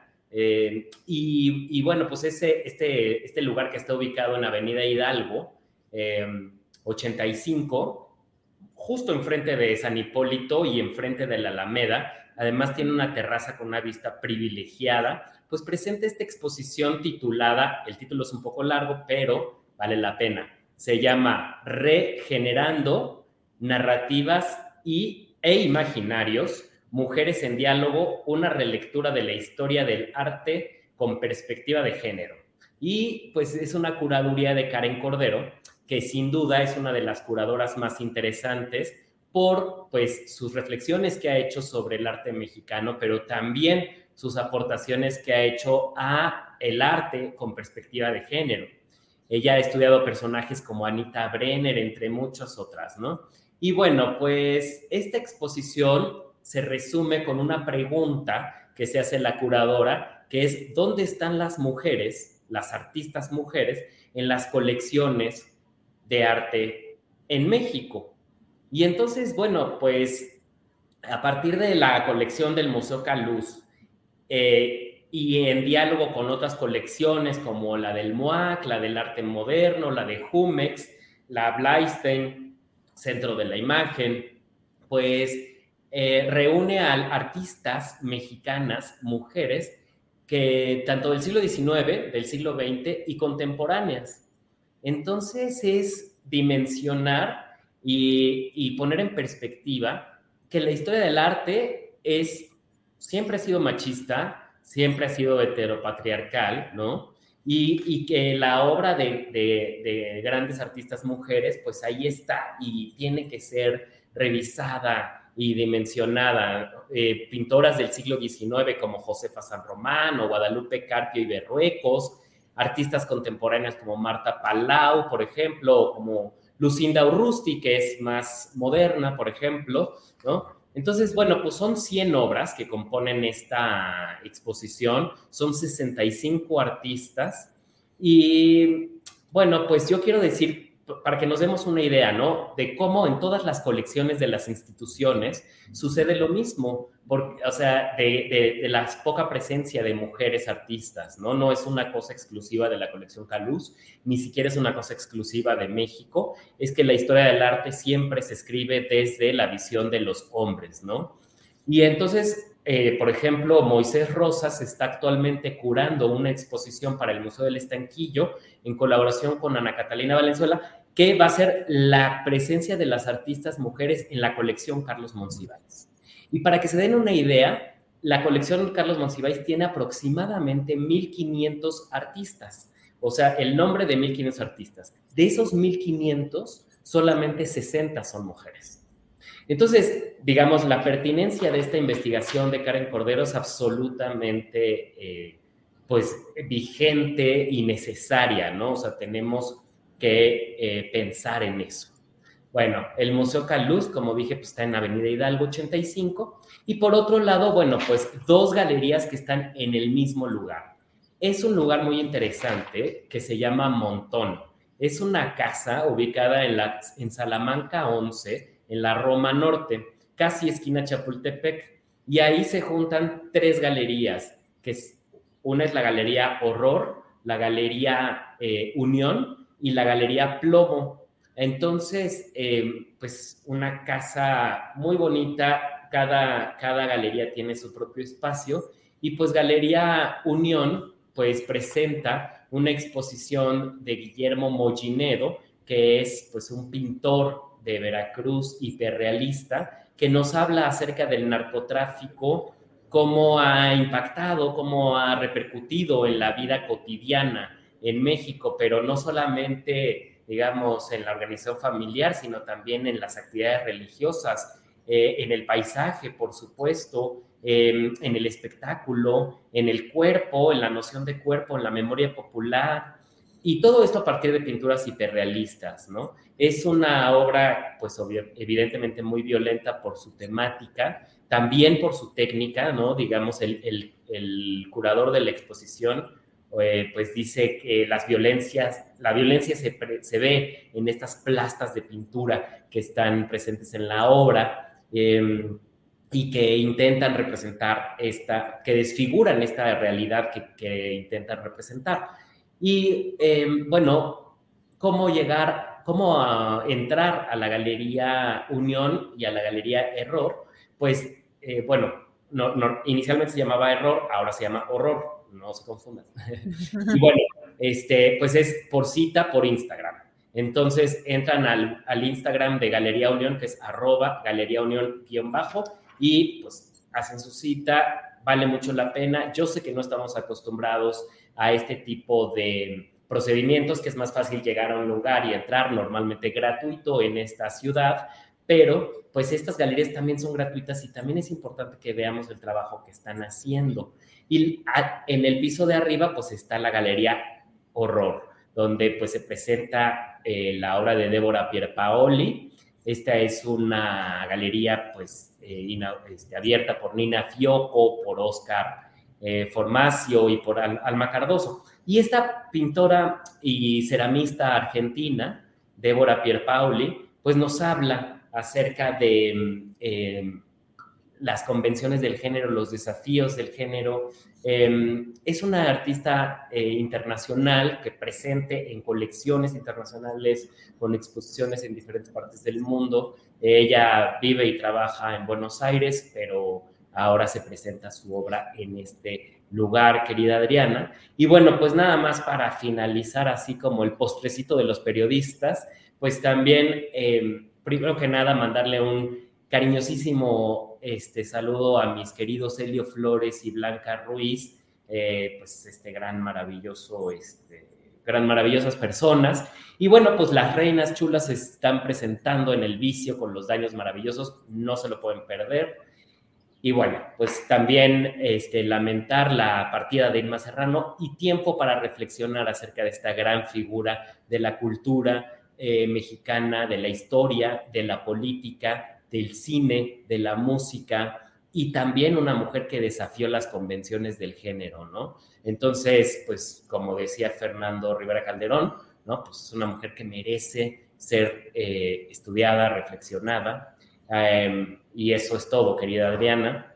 Em, a las 5 de la tarde, o sea, en un ratito, eh, estaremos presentando en la Filminería el libro Monsiváis, el musical, en el auditorio Bernardo Quintana con Pavel Granados y Ana Catalina Valenzuela, así que pues ahí los esperamos. Muchas gracias a Aldo Sánchez. Nos vemos en 15 días con más recomendaciones y mucho éxito pues en este, en este evento el día de hoy.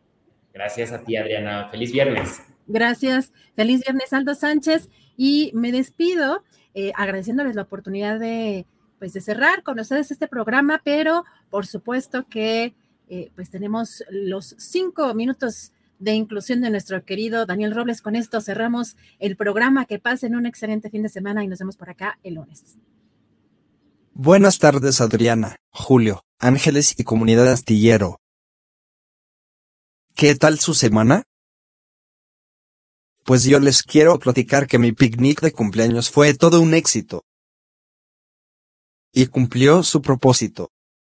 Visibilizar ante muchas personas, que quienes vivimos con discapacidad también disfrutamos y necesitamos espacios recreativos y sobre todo accesibles. Fue un día maravilloso. Y aquí chequen que soy católico nivel.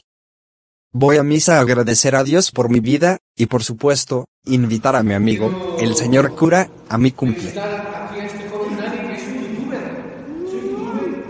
publica, eh, incluso con, este Perdónalo, señor. No está enterado que Julio Hernández López es toda una figura. Premio Nacional de Periodismo. Hay no más. Los felicitamos de corazón para que sigan haciendo de su vida eso importante y emocionante, para que sigamos creando la vida a través de cuidar de nuestras familias, de cuidar de nuestros seres queridos y de anunciar siempre el bien. No solamente en el templo, también en las redes sociales. Bravísimo. Que Dios bendiga su vida, su trabajo, su familia. Le damos un fuerte aplauso.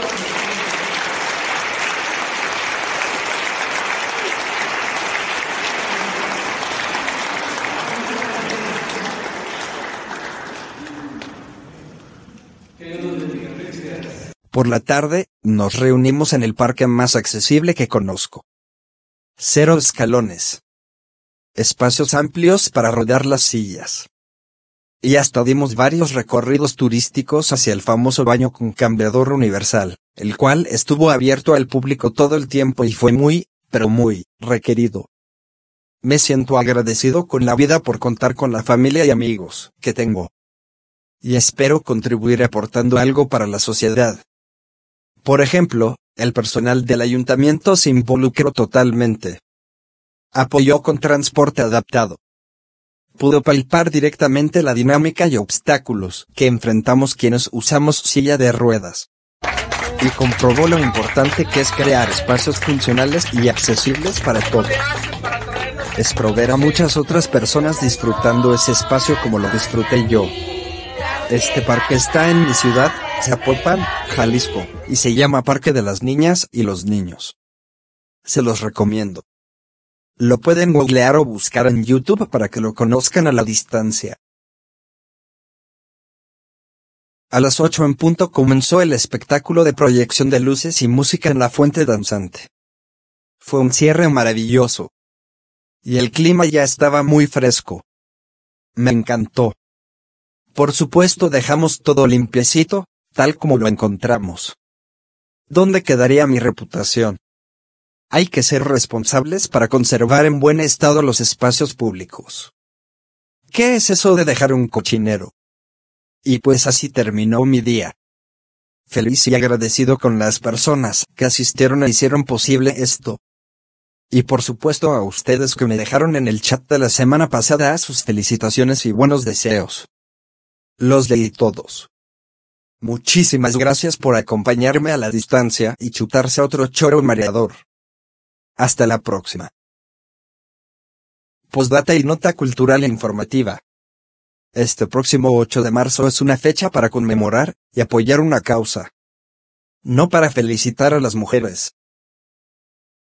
En marzo de 1911 se produjo un incendio en una fábrica de camisas en Nueva York. El incendio cobró la vida de más de 140 mujeres trabajadoras, la mayoría de ellas inmigrantes italianas y judías. Las condiciones laborales eran terribles. Los responsables de la fábrica cerraban todas las puertas para evitar robos, manteniendo atrapadas a las trabajadoras hasta su salida. Muchas de las trabajadoras, al no poder escapar, saltaron hacia la muerte, y más de 100 murieron calcinadas. A raíz de este hecho se incrementaron los movimientos feministas en busca de mejores condiciones laborales, políticas y sociales. La Organización de las Naciones Unidas decretó el 8 de marzo como el Día Internacional de la Mujer en 1975, con el objetivo de buscar la igualdad y la no discriminación. Felicitar a una mujer en este día es como si felicitáramos a los estudiantes el 2 de octubre. Que no se nos olvide que, en México se llevan a cabo aproximadamente 10 feminicidios al día. Y la sobrecarga de trabajo de las mujeres es cuatro veces más de la de los hombres. Sobre todo a las cuidadoras. Yo fui criado, y vivo con dos mujeres a las que amo. Y por supuesto quiero ver felices, realizadas y a salvo.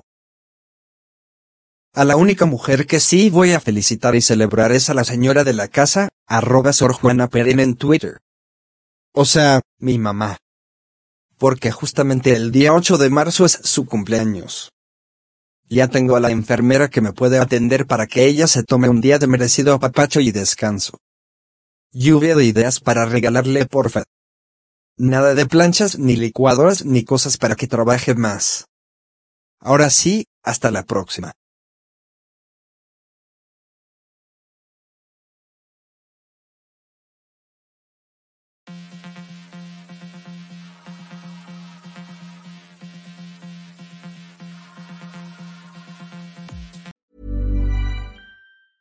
Nada une más a la familia que los deliciosos huevos de Eggland's Best. Nos encanta su sabor, siempre delicioso y fresco de granja, además de la mejor nutrición, como 6 veces más vitamina D, 10 veces más vitamina E y 25% menos de grasa saturada que los huevos regulares. Con Eggland's Best puedes estar segura de que estás obteniendo lo mejor. Eggland's Best, mejor sabor, mejor nutrición. Mejores huevos. Visita egglandsbest.com para más información.